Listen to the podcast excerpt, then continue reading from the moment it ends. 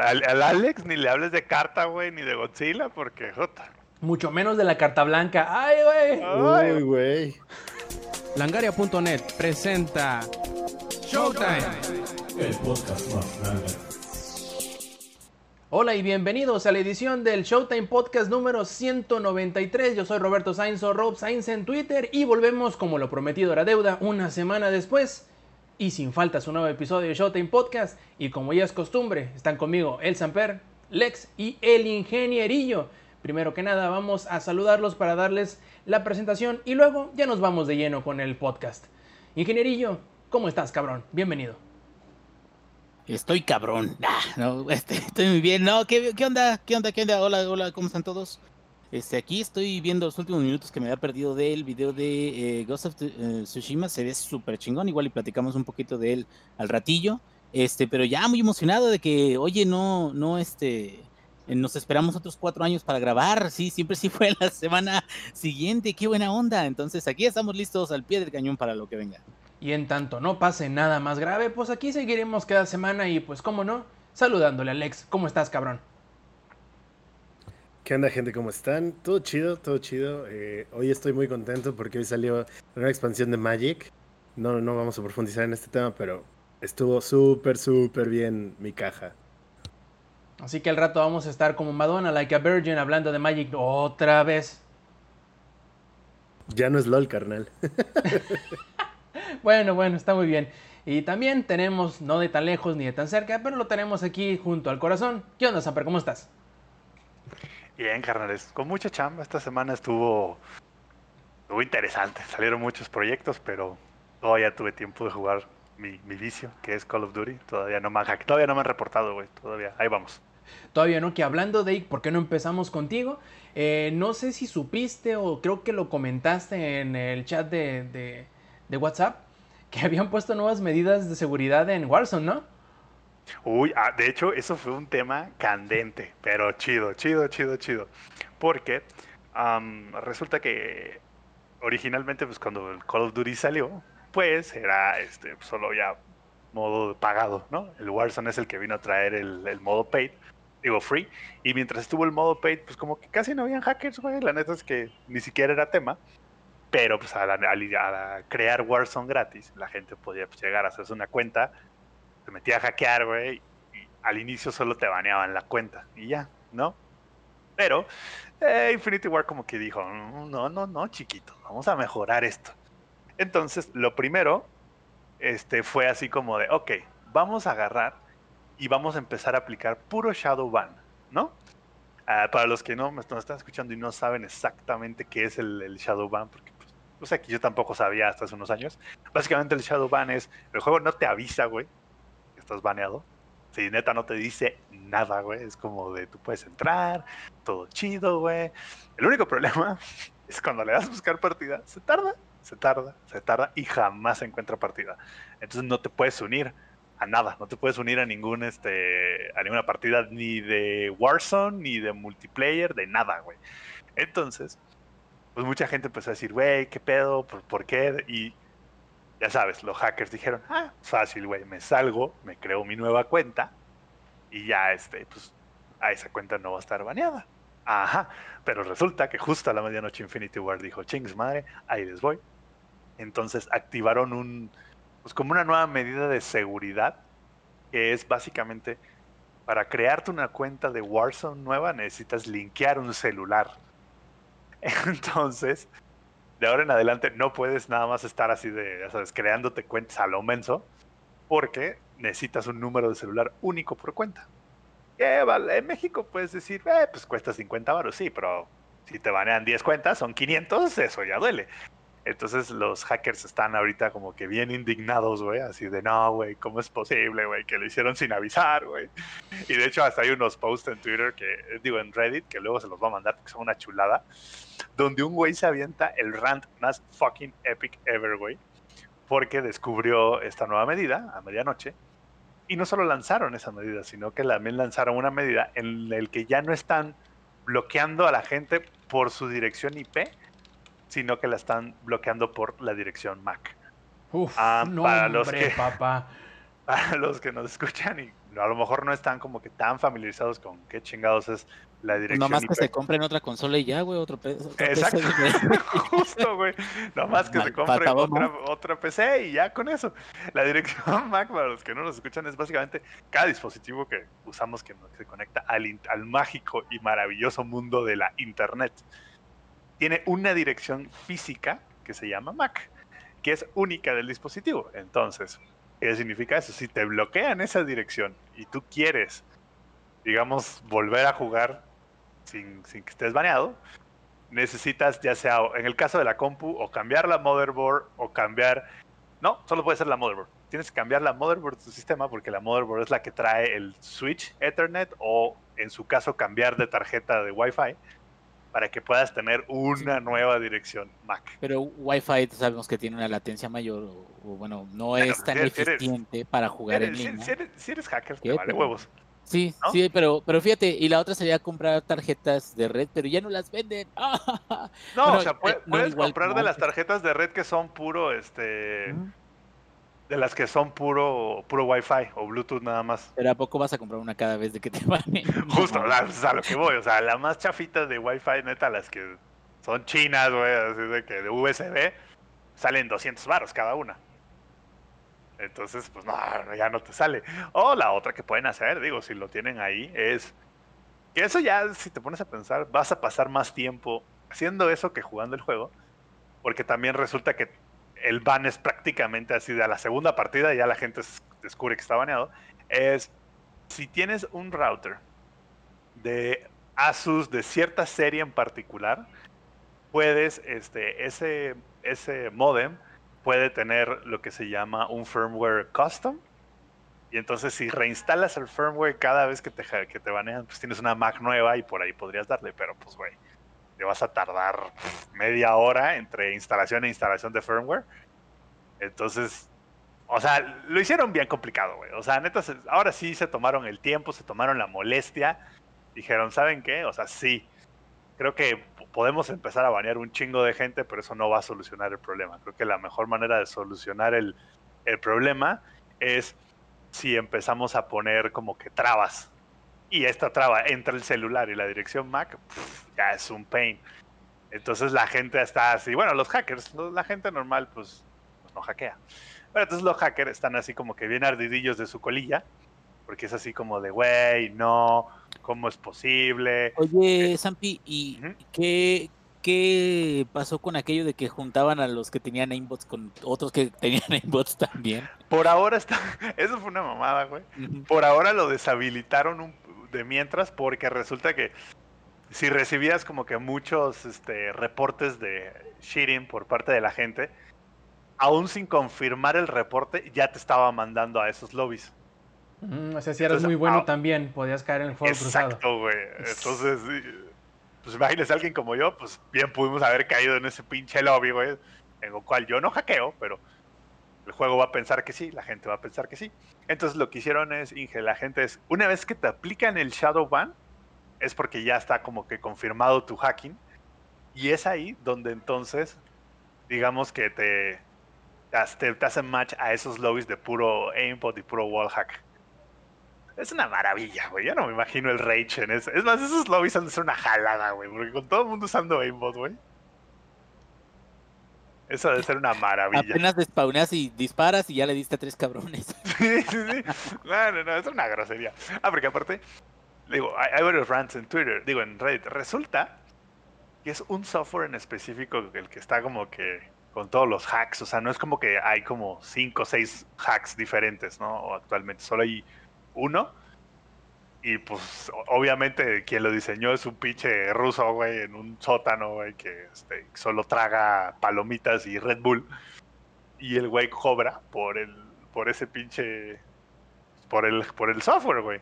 Entonces, pues publica el güey así de, güey, es que cómo es posible, me acababa de comprar el software ayer y ya me hackea, y ya me banearon y aparte ya me, o sea, este güey se tomó la molestia de buscar varios celulares y las cinco cuentas que hizo, las cinco estaban baneadas antes de que empezara a jugar, güey. O sea, ante- antes de que el güey literal le diera empezar el juego, ya estaba Shadowban. Nunca encontró ninguna Pinche partida. rage, güey. Pinche rage. Exacto. Entonces el, el güey se aventó un post kilométrico, güey. kilométrico. Así Oye, de, güey, no, no, no, dígame. Es que en Mother Russia el juego te banea a ti, güey. Sí, no. It bans you. Sí, sí, no güey, mames, es cabrón.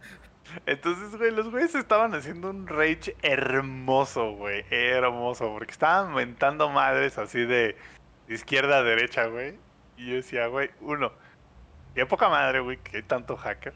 Y dos, qué pinche descaro, güey, de venir a decir aquí un post de Reddit y hacer tu rage que porque ya te banea muy rápido. Es neta, güey. Pues O oye, sea, ocupaban hacer catarsis hasta yo, no mames. Ya ves cuando la Así que- cagas, ¿no? Vas y te quejas porque la cagaste, nomás porque pues ya no te queda más que hacer chile con la cola. y sí. Entonces, güey, ha sido el mame en Reddit, de- en el thread de Modern Warfare, que es, este, creo que se llama así, de hecho el thread se llama Modern Warfare nada más. Ha sido el super mame, güey.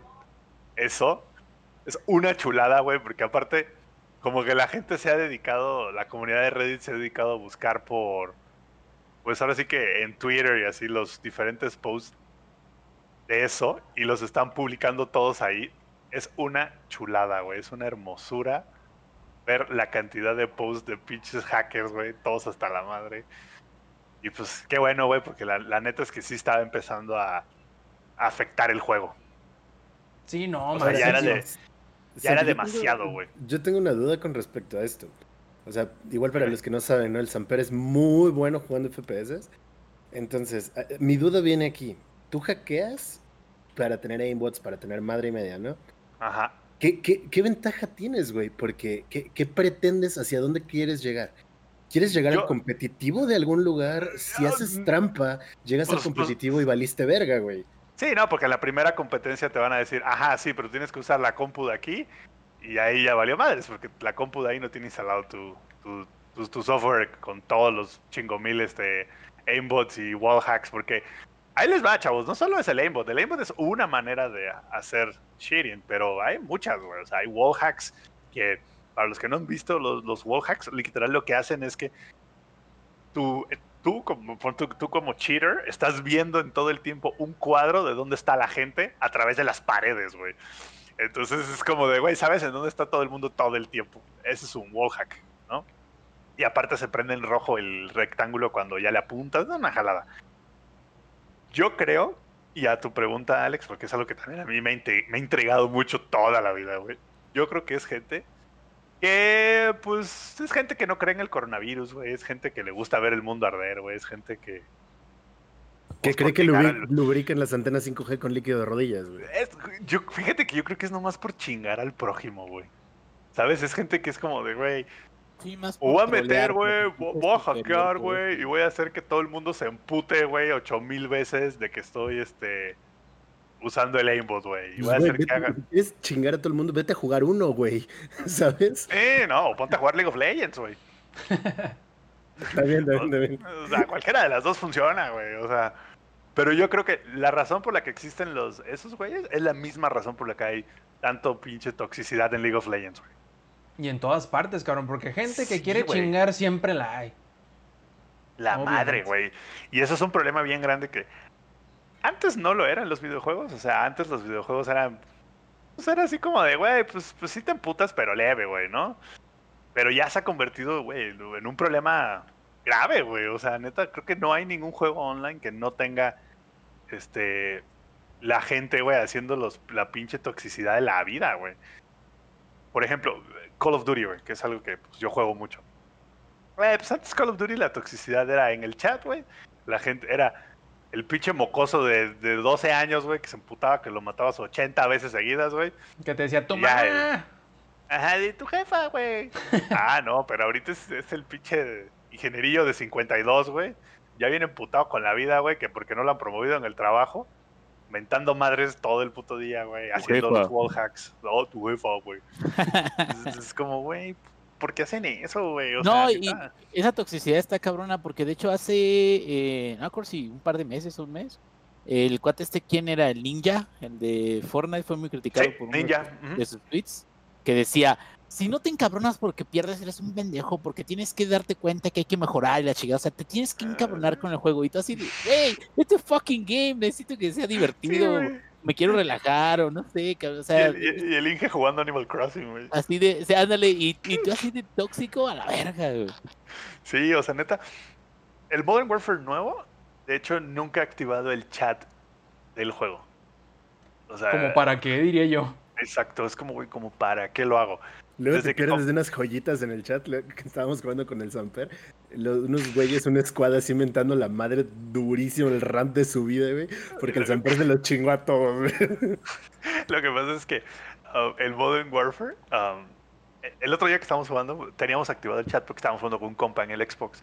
Y como que tiene algo raro la, la app de, de Party de, de Xbox y como que no jalaba bien, ¿no? Entonces dijimos, bueno, pues usamos el chat del juego para poder comunicarnos PC y Xbox, ¿no?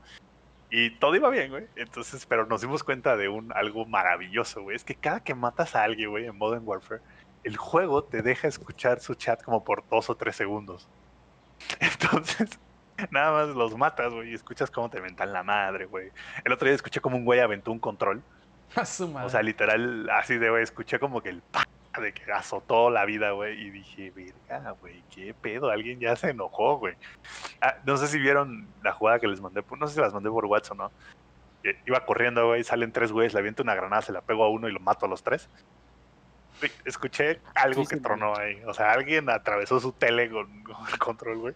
Y eh, es la misma gente como que dice el Linge, güey, como el ninja, güey, que ya la gente no juega por divertirse, güey, ya la gente nomás juega para Por chingar. A emputarse, güey. Yo digo, güey, relájense Como un pa' qué, chingo, ¿no? güey. Sí, güey, o sea, no mames. Es como el, como el mame del este, del pinche juego este de samuráis, güey. Todo el mundo andaba ahí bien enojado en Twitter, güey, por, por lo de. Es que. Ah, pero, eh, ¿qué, ¿cuál? ¿Sekiro? Ah, bueno, el es una maravilla, es una maravilla, güey. Ese, ese, ese mame es una maravilla, güey. Sí, no, ahorita, por ejemplo, también este es, es este, como dices tú, Zampi, es eh, tengo que jugar y demostrarle, me tengo que sacar la riata para ver quién tiene la, quién tiene más larga.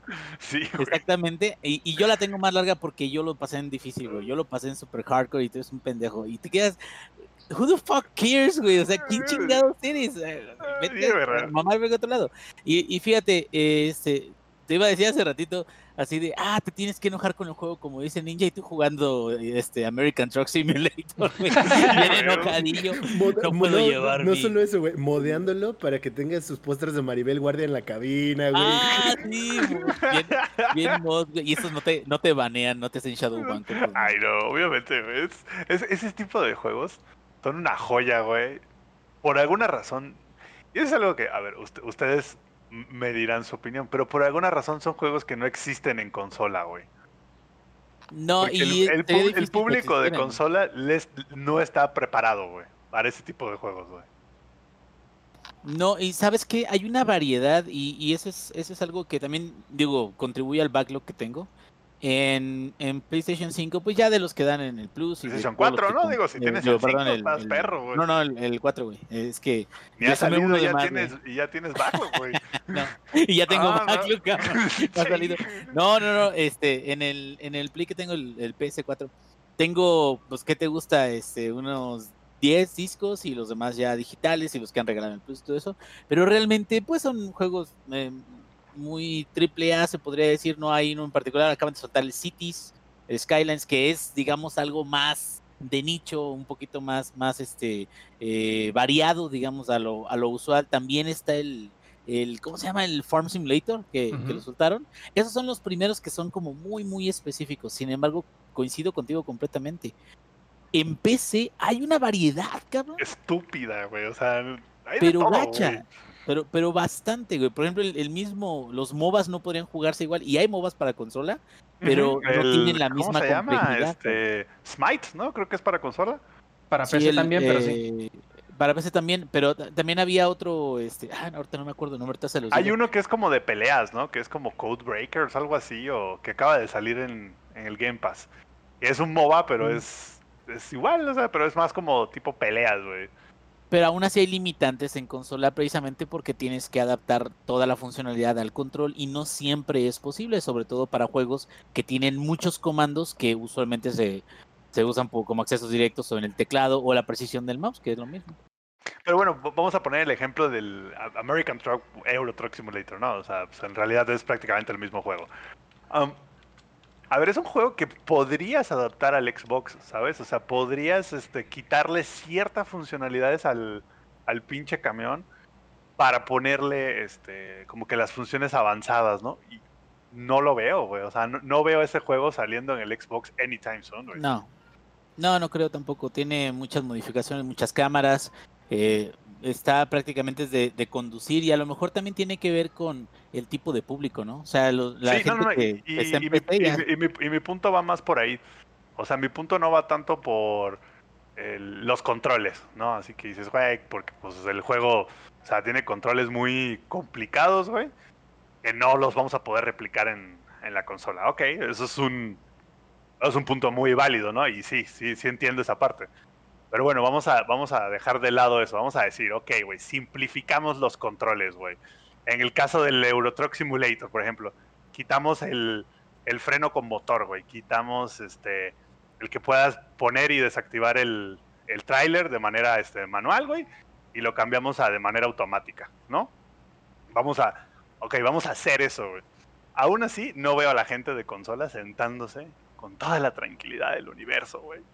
A manejar media hora sin que pase nada, güey. Sin que nadie te esté gritando por el chat, güey. Sin que... Y es bien rico, cabrón. Sí, güey. Estar manejando y llevar tu paquetito, güey, acá con, todo el cuidado, porque no es GTA, güey, no es así de, "Ah, voy a chingar, me voy a-". no, es con todo el cuidado del mundo, manejando y escuchando tu música country, lo que quieras escuchar, algo así. Ah, porque aparte... Ah, huevo. Es, es una chulada para los que no han jugado Euro Truck o American Truck Simulator, pues es casi lo mismo.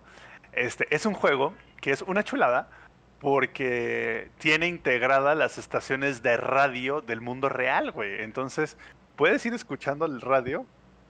De, en el caso del American Truck Simulator, puedes ir escuchando el radio gringo en tiempo real, aparte, o sea, con las canciones que están pasando Sí, o sea, no- actualmente. No son archivos de audio que tiene No, integrado no, juego. no, son las estaciones de internet, güey.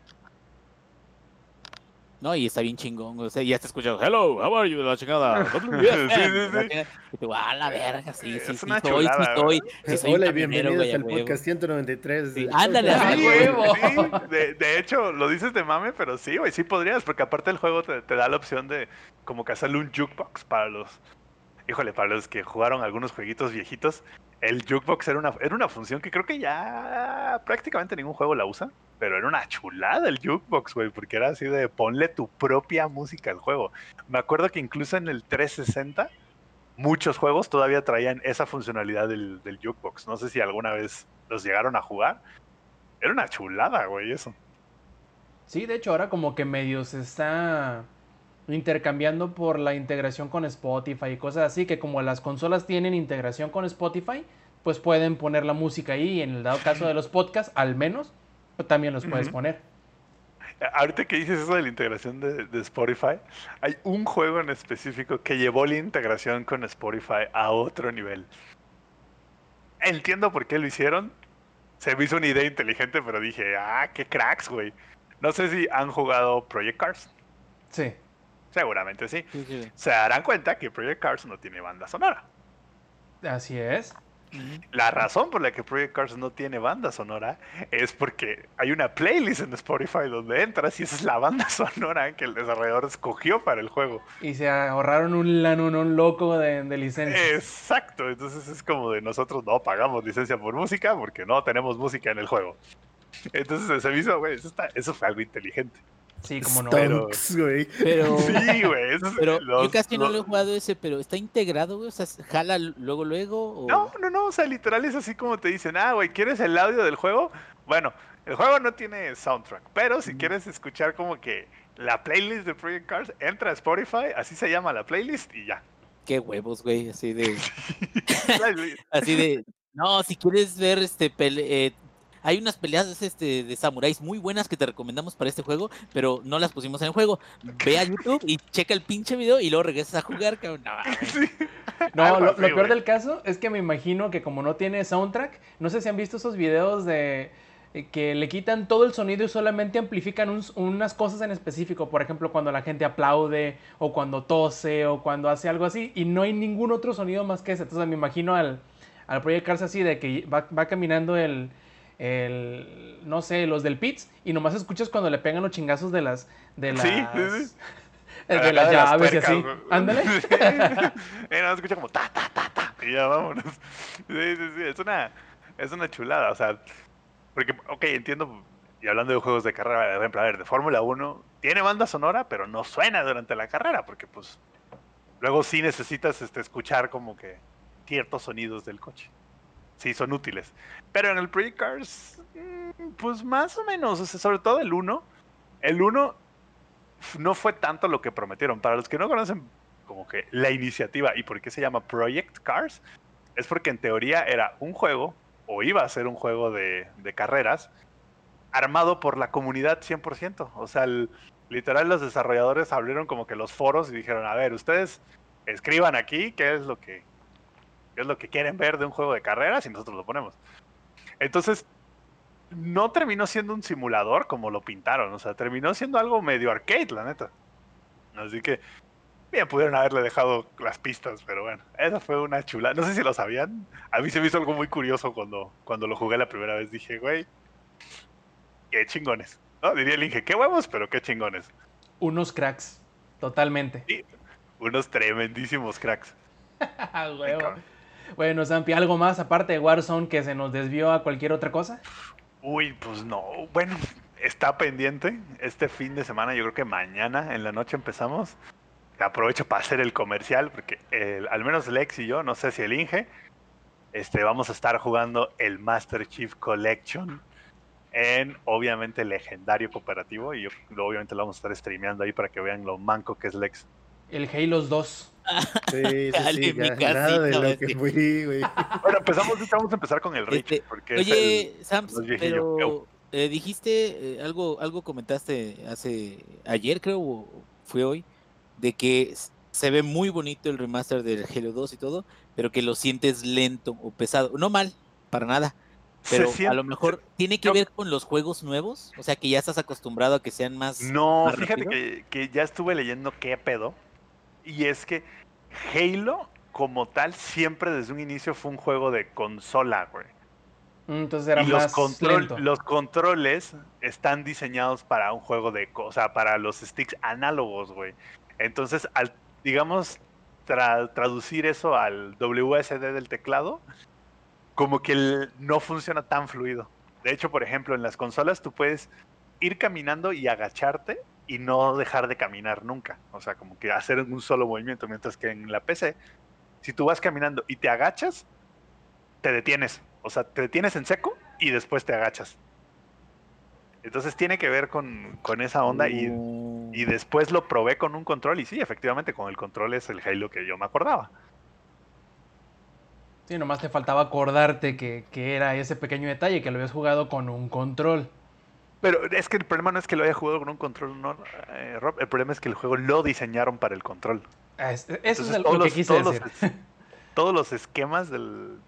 Ahora sí que ya vienen en el backend del juego, aceptan solo el control. Y si bien puedes usar el teclado, como que no, no está bien la traducción directa de uno al otro. ¿Podría decirse de que es un mal port? No, no de que sea malo, de que sea pésimo, sino simplemente que le pudieron haber echado más ganitas al... al El este, problema es, Inge, y al control. que para poder, digamos, hacer bien esa traducción, literal tenían que rehacer el juego completo. Pues tienen todo el pinche dinero del mundo, güey, nomás no lo hicieron por O sea, o sea, huevones. sí, sí tienes el chingo, tienen todo el dinero del mundo, pero no todo el tiempo del mundo y, no vale sí. la pena. Pues Porque a sí. ver, si, si te pones a rehacer todo el con todo el esquema Ah, de y- controles y todo el audio de porque- es otro año de trabajo. Pero te digo, y luego aparte, bueno, entiendo eso porque aparte la colección completa no está tan cara. No, está, puedes está- muy accesible. individuales, puedes comprarlos individuales que Pero no lo están hagan. este, se- separaditos, o puedes hacer la versión más barata y que te va a alcanzar para todos, el Game Pass de que 70 pesos, güey. Entonces, 70 horas al mes. ujú. sí entiendo, pues, de que te quedes, bueno, es de que no se van a hacer, se van a hacer millonarios y mucha gente lo quiere jugar, ¿no? Entonces también no van a invertirle una millonada en eso del port. pues, Sí, y sobre, y sobre todo teniendo, digamos, teniendo tantos juegos de como Forza, como Years of War, que como el nuevo Halo Infinite que va a salir este año, probablemente, Dios quiera, pinche coronavirus, putos chinos dejen de tragar murciélago. Pero este, como el Halo Infinite, que al parecer no está retrasado, lo cual sería, la verdad, sería la mejor noticia del año. Este, entonces, pues tienen que enfocarse también en, en todos esos juegos, porque a ver, también tú puedes tener mucho dinero, pero tienes un personal limitado, o sea, tampoco es, perdóneme, pero tampoco es como que puedas salir y contratar 400 programadores que sepan lo que están haciendo, ¿no? Toda la razón. Entonces, ¿verdad, Rob? O sea, no es tan fácil, güey. No, no está nada pelado. Y bueno, Zampi, si eso fue todo, entonces pasamos con eh, Lex. A ver, Lex, cuéntanos qué has estado jugando, viendo y todo lo demás. Pues estuve dándole mucho al Monster Hunter este, otra vez. Y andaba en la campaña del Halo Reach, de hecho. ¿Alguna vez dejaste de jugar Monster Hunter? Pregunto yo. Nada más llevo 21 horas esta semana, viejo. Nada más. A la madre, güey. Es que el Zampi no entiende que uno no deja de jugar Monster Hunter. Uno simplemente hace alguna otra cosa entre sesiones. Y Sí. No, güey, el lunes me aventé una sesión como de 8 horas de Monster Hunter. Empecé a jugar y fue como de, ah, pues ya le debería parar. Bueno, una misión más y ya. Bueno, una misión más ya. Bueno, una misión más y ya. Y entonces me dice mi novia, oye, ¿no tienes hambre? Pues, desayunamos chingón. No, no, no tengo hambre. Son las diez y media de la noche. ¡A la verga! No me Pues, hasta las dos.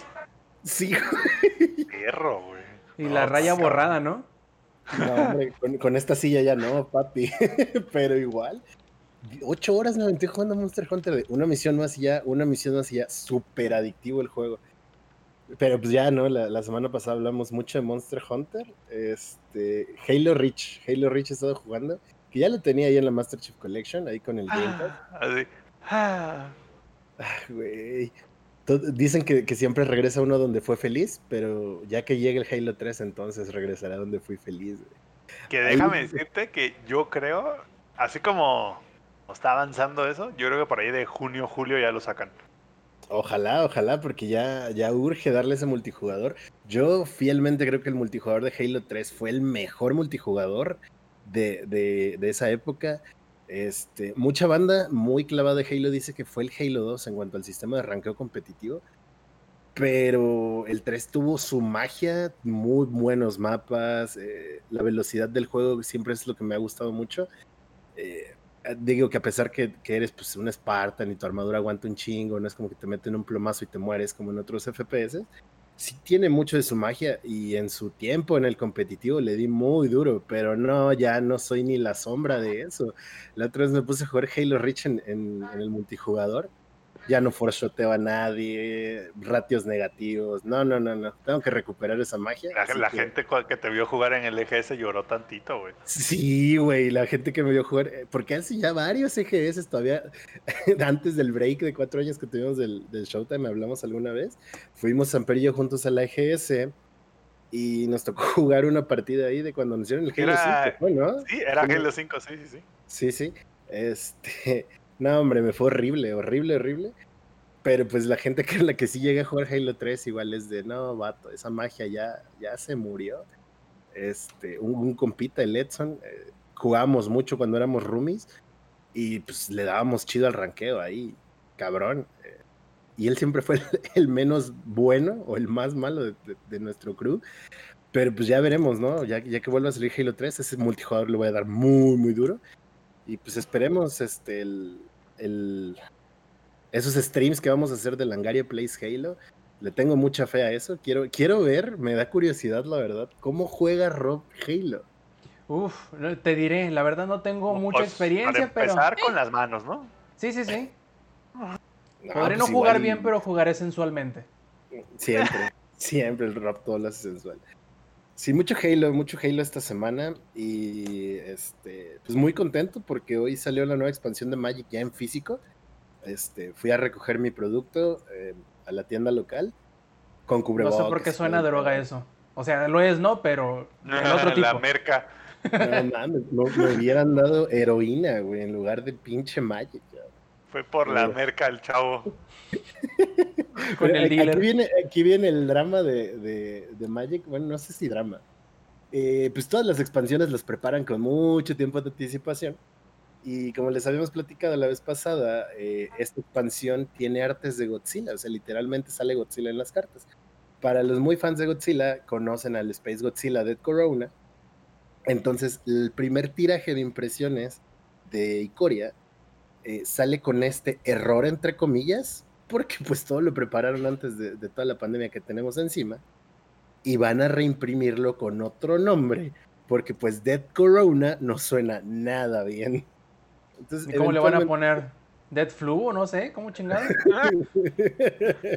El murciélago, ¿no? No, no manches. No, que además hay un murciélago. No, no, no, no, no hay de todo, ¿eh? Em, ¿cómo, ¿Cómo se va a llamar? No me acuerdo. Este. No me acuerdo cómo se va a llamar. Lo estoy buscando ahorita, lo estoy googleando en putiza. Se va a llamar Invasor del Vacío. El, nuevo. Space Void, Void Invader o algo así en inglés. Eh, no, no estoy muy seguro cómo va a salir en inglés, este, pero en, español, para toda la racita que compra su producto en español, Invasor del Vacío. Entonces, eventualmente va a ser una carta, de por sí ya son coleccionables, ¿no? Porque son artes alternas, pero eventualmente, en unos añitos, se va a trepar horrible de precio. Al día de hoy está en 80 dólares. Así que si se quieren hacer de su Dead Corona, váyanlo buscando de una vez. ¿80 dólares es una carta o el deck? No, no, no. Bueno, o el paquetito, pues. No, una carta, güey. O sea, el, e, ese arte en foil de este Godzilla, del Corona de la Muerte, 80 dólares precio actual del, del mercado. Hacia día de salida, el día de hoy. 2000 varitos. Ahí no más. Ahí nomás, para que le vayan tanteando. Yo tuve muy buena suerte y abrí uno, este, uno foil, uno normal. Y bueno, todos los, los decks de Commander de este año, fueron cinco decks. Este, le di heroína también a mi hermana, digo Magic, porque su cumpleaños es el domingo. Y, qué mejor que iniciarlo en una adicción de por vida. sí, güey, porque su cumpleaños es el domingo y uno de los comandantes que salió se llama Otrimi, el siempre feliz, y se parece un chingo eh, la ilustración a Chimuelo de Cómo entrenar a tu dragón. Mm. Como es muy fan de, de, esa, de esa saga de películas, este, se lo regalé de cumpleaños, ¿no? Entonces, a ver si mañanita este, le enseñamos a jugar Magic entre, entre mi novia y yo. Y pues bueno, para que tenga su primera experiencia de, de drogas duras, digo de Magic. Que para pronto es la misma cosa. Sí, sí, sí, la neta, güey. No, sí, hay que pasarse de lanza de a ratos, ¿eh? Sí, sí, sí, sí. Y bueno, ahí estábamos comentando hace ratito en un break que tuvimos sobre el GTA V, que dicen que, que, los errores hacen más fuertes a las personas, ¿no? No imagino cómo han de estar de mamados los güeyes que se compraron el, el GTA V para PC hace tres días, güey. Ahorita lo tenemos gratis en la Epic Store. Lo, sí, los mamados son los servidores de la Epic Games Store que primero estuvieron, pero súper puteadísimos, no nomás pateadísimos. Ahorita deben de estar como Bárbara de Regil. No había nada de servicio, Pan integral. Hasta el 21 de mayo tenemos para descargar GTA V, si estoy en lo correcto. Así es, para el otro jueves, máximo. Sí, y aparte cuando consigues el, juego, eh, lo considera como una compra, aunque sea gratis, y te regalan un cupón de 10 dólares. Entonces, como dicen los gatitos, ahí dice gratis. Entonces vayan a descargarlo. Dice gratis. Para los que sean fans de la saga, yo personalmente no soy muy fan de GTA, pero, pero pues tiene su magia, ¿no? Tiene, tiene su magia ahí. El, el Inge que más ha jugado, GTA V, ¿qué nos puede decir? Sí, no, fíjate, e, era lo que le comentaba ahorita, este, eh, lo que llegamos a, platicar. GTA V es muy bueno en términos de cómo ha evolucionado el gameplay de, juego. Mucha gente lo ama por el online, pero el online estuvo mucho tiempo lleno de muchos hackers, pero gacho, cabrón. O sea, cabrón. Y, e incluso le pasó en Steam algo muy, muy, muy cabrón. El juego estaba con puras reseñas positivas y un chingo de hackers en el online. Y les dijeron, ¿saben qué? A chingar a su madre los hackers. No pueden poner mods de ningún tipo. Y si juegan en online con mods, este, pues no, no, no van a poder conectarse y no van a poder hacer. Y se llenó el juego de puras reseñas negativas. Pero así es de los juegos que más negativo han, han este, calificado. Y, este, eso bajó, digo, no, no eliminó, pero bajó mucho la cantidad de hackers porque nada más llegabas y un güey te aventaba dos millones de dólares y luego te disparaba y te, te llevaba al cielo y ya te dejaba caer de seguido, así de, ¡ay, chale, mi casita! y, te, y te un avión justo donde Y estabas te- parado, exactamente, exactamente. Entonces, este, yo lo jugué, lo terminé en su momento, porque sí, sí termino algunos juegos, pero para mí, ya yo les había comentado, no, el, el mejor GTA del mundo para mí es el, el Vice City. Si hicieran un remake, ahí me tienen Day One, Ah, ese es muy bueno. pero Fíjate gacho. que el, el 5 ya ves que anunciaron así de, ah, claro, va a estar gratis y todo. Y entro y digo, ¿no tendré ya yo este juego? Y sí, efectivamente, ya lo tenía en el Steam y ya había acabado la historia, solo que no me acordaba. Pues yo me acordaba que hasta le bajaste mods de super no sé cuánta HD y la madre. No, ese, ese no fui yo, ese fue el Inge, güey. Yo, ¿En ni- serio? yo, yo no lo jugué ni lo suficiente para modear el juego, güey. No, O sea, pero acabé, acabé la historia que- y jugué el online media hora y como me balearon de- del otro lado del mapa con un misil 40 veces, dije, ah, ya, güey. Este, no sé si te acuerdas, hablamos acerca de cuál había sido el crecimiento tan chingón del juego de consola, que ah, qué bueno que salió muy bonito para One y para PlayStation 4, pero el, el juego GTA V para computadora está diseñado o trabajado muy bien específicamente para computadora porque tiene un montón de, de opciones y tiene un montón de, de capacidad este, de, de modificación gráfica que fue algo que, que tú llegaste a mencionar, ¿te acuerdas, Sams? O sea, sí, y era, o sea, pero los gráficos, la- o sea, sí, sí los dejaba modificar, pero en aquel entonces, porque recuerden que el juego ya salió hace unos añitos, estaba muy perro correrlo, güey. O sea, Sí. en cuanto le ponías los mods de reflejos y así, ¡ah, su Sí, madre, güey! Eh, ahorita hoy en día ya está más fácil, y pero aún fíjate así que- hay, hay muchos que no tienen computadora para correrlo. bueno, Hay hasta un meme de que dice, ah, ya, ya por fin corrió GTA mi computadora. pero, y pero ya ves lo que polígonos, dice güey. por ahí, los pobres no opinan, mi lord. Entonces... Uh, el burgués. Luis Amper el White, sí, güey. Sí, sí, sí. Los pobres no opinan, mi rey. Este, no, pero yo que sí lo pude este, jugar bien en su momento, no bien con los mods. Se veía chido, pero también creo que ahorita, o sea, ya obviamente años después de que salió el juego, los mods ya llegaron a otro nivel, güey. O sea, los, los mods antes estaban chidos, sí. Pero, pues normal. Ahorita los mods que he visto, oh, su madre, güey. O sea, de que tienen hasta. Hay algunos que hasta activan el ray tracing de Nvidia, güey. E- No exactamente el de Nvidia, pero como una. Digamos que. Como un algoritmo similar, pues. Y ahí es donde dices. Ájale, güey. O sea, esta gente sí está muy perra, güey. Porque muchas veces ni el propio Nvidia lo, lo ha activado en ciertos juegos y estos güeyes ya. Sí, Así no, que, la raza está Sí, la, comu- la comunidad modder de, de, GTA está muy perra, güey. Yo no sé cómo, cómo le hacen, güey, pero sí están muy perros. Incluso, tú- bueno, tú ahí, Inge, que tú jugaste el Skyrim, tú me dirás cuál está más perra, la de Skyrim o la del GTA. Híjole, ese me lo pusiste difícil. porque Porque esa también está perrísima, sí, güey. sí, también está. Y hay mucha, mucha gente que colabora y, y muchas cosas cabronas. ¿Sabes qué es lo que no me gusta ahorita casi? Eh, si ves de que salió la versión legendaria de Skyrim. Ajá. Eh, eh, ahorita eh, Bethesda ya cayó de mi gracia y del pedestal donde estaba. Porque, por ejemplo, eh, son muy buenos para hacer dinero los cabrones. Y el, el, el- ¿cómo se llama este güey? El El- Fallout 76, ahí te estamos hablando. eh, eh, este Ron Howard, eh, no, no, ¿cómo se llama Todd este? Howard. Todd Howard. Eh, lo hiciste otra vez, Todd.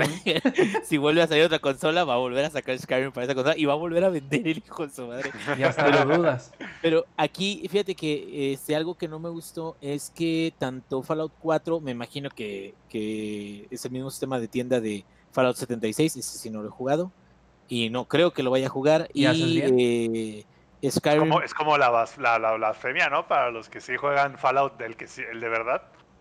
Sí, no, es, es este, una cochinada. Pero bueno, eh, haz de cuenta que implementan una tienda oficial, tanto en el Skyrim de la versión legendaria como en Fallout 4, por ejemplo, y eh, checan el contenido que ha creado la comunidad o, o ellos mismos generan contenido y te es como si fuera un workshop de Steam, pero por este sí pagas. Ay, y, de- y literal cobran con los mods de la gente. Cobran, hay veces que se quedan, ay, mira, este está inspirado o está, este güey lo hizo. Pues sí, güey, pero ellos se caen con una, o sea, se quedan con una lana de lo que vendan, pero Ah, te no, quedas, no mames, o sea, están haciendo literal microtransacciones en un juego de 2011 que todavía sigue vendiendo gracias a esa madre, cabrón. Entonces te quedas, sí, no, ya, ya incluso los mods ya los prostituyeron en Bethesda, güey. Entonces, pues tendría que decir que a lo mejor GTA, no sé, Eh, o sea, básicamente mucha Rockstar se queda corto, güey, al lado de esta gente. Sí, Por no, ahorita. sí, esos güeyes para allá. Pero Pues sí, por ahorita poco falta para que, o, eh, que los empiecen a cobrar también. Eh, No lo dudo que para el GTA 6, que se supone que va a ser, entre comillas, menos ambicioso, algo puedan ponerle de ese tipo, porque no va a tener, entre comillas, tanto contenido como los han tenido los juegos de Rockstar recientemente, que bueno, no es que vayan a tener poquita cosa, ya lo platicábamos más o menos con lo de Odyssey la semana pasada. Pero bueno, ya no es como que siempre pasa, ¿no? Nos salimos por la tangente a platicar de otra cosa. Ajá, pero Pobre Lex. Sí, siempre pasa. Lex, además de, Ma- de Magic y de lo de GTA V, ¿algo más? Eh, Valorant, ahora sí ya, ya le dediqué un poquillo más de tiempo al Valorant. Y, y vamos a jugar con Samper, güey. El Samper se la pasó quejándose en la semana de que consiguió su beta primero. El güey es como, voy a jugar. ¿Cuántos errores tuviste, güey, antes de poder Cuatro jugar errores una partida, diferentes. güey? Cuatro errores diferentes. Primero decía que error de el anti-cheat software. Y dije, mmm, ta, güey, ya, ya desde ahí ya empezamos mal. Si es que no encontró Luego- abanicos que apagar, ese fue el error. Que Pues sí, entré por porque- enfriamiento líquido el güey. Pues sí, como traigo enfriamiento líquido, no encontró los ventiladores de la tarjeta de video. Entonces, primero fue el, el error ese, güey, de la tar- del. Así de no tienes o no, no, no se pudo acceder o algo así, no recuerdo bien, a su anti-cheat software. Luego salió error 31, luego error 33, luego error. Yo dije, ya, güey. Y dije, ¿sabes qué? Lo voy a desinstalar. Lo volví a instalar y ya me dejó jugar una partida. Y aquí es a donde vamos a, a- a qué pedo con el Valorant. Ya, habíamos hablado la semana pasada que era como un, un CSGO. Eh, Mm. Tengo un amigo, más o menos, kinda, kinda, kinda, kinda, kinda.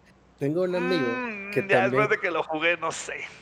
este, un, un compa que ha jugado mucho este, CSGO entre Soldier Front, entre otros ese tipo de, de FPS.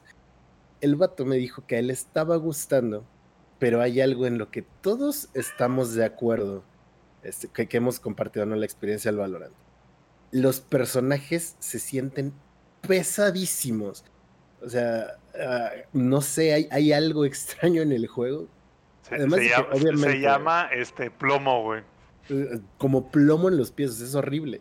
Para empezar, como en CSGO, si corres con el cuchillo, corres más rápido que si corres con un arma. Pero aquí hay una cuestión, cuando brincas y tratas de girar este, tu mira al brincar, sientes como si lo hicieras en cámara lenta, pero así súper feo. Más de una vez he muerto así de que estoy tratando de evitar los balazos, brinco y vuelvo a apuntar y por ese, ese movimiento que hago me terminan recetando aunque el vato se haya quedado quieto nada más disparándome, ¿no? A ver, a ver, Lex, espérame, espérame. ¿Son soldados o bailarinas de ballet? A ver. pues se supone que deberían ser bailarinas de ballet porque ahí hay un par de personajes que tienen como toda la movilidad del mundo y Según. o sea, según deberían poder hacerlo, güey, ¿no? Pero eh, No, siento que verticalmente el juego no es tan bueno. Mi take después de que lo jugué es que se siente. Alguna vez seguramente lo dieron como de esos juegos FPS de antes viejitos gratis, como el tipo AVP Reloaded y así, como de esos juegos como el ah, Warframe, así como que eran juegos FPS multijugador gratis, pero se sentían como que medio juego comparado con, por ejemplo, el Call of Duty y el Battlefield. Como que algo le falta. A mí lo que yo lo jugué y lo que no me gustó así para nada, y ahí fue donde dije, ay, ya, bueno, de manera, es que es un juego que está diseñado para gente que no puede coordinar una mano con la otra. Ah. Real. Real, Entonces es, lo mejor que puedes hacer para disparar es no moverte. Entonces, si no te mueves y estás campeándote en una esquinita y disparas, tienes la mejor puntería. Entonces, si hay un güey campeándose, no puedes como que correr, güey, saltar y dispararlo para sacarlo del lugar que está campeando. Ah, no, güey.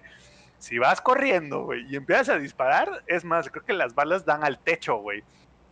No, dibujas al güey, o sea, en la pared. Sí, lo dibujas, güey, lo acabas de tocar un tema súper importante, güey.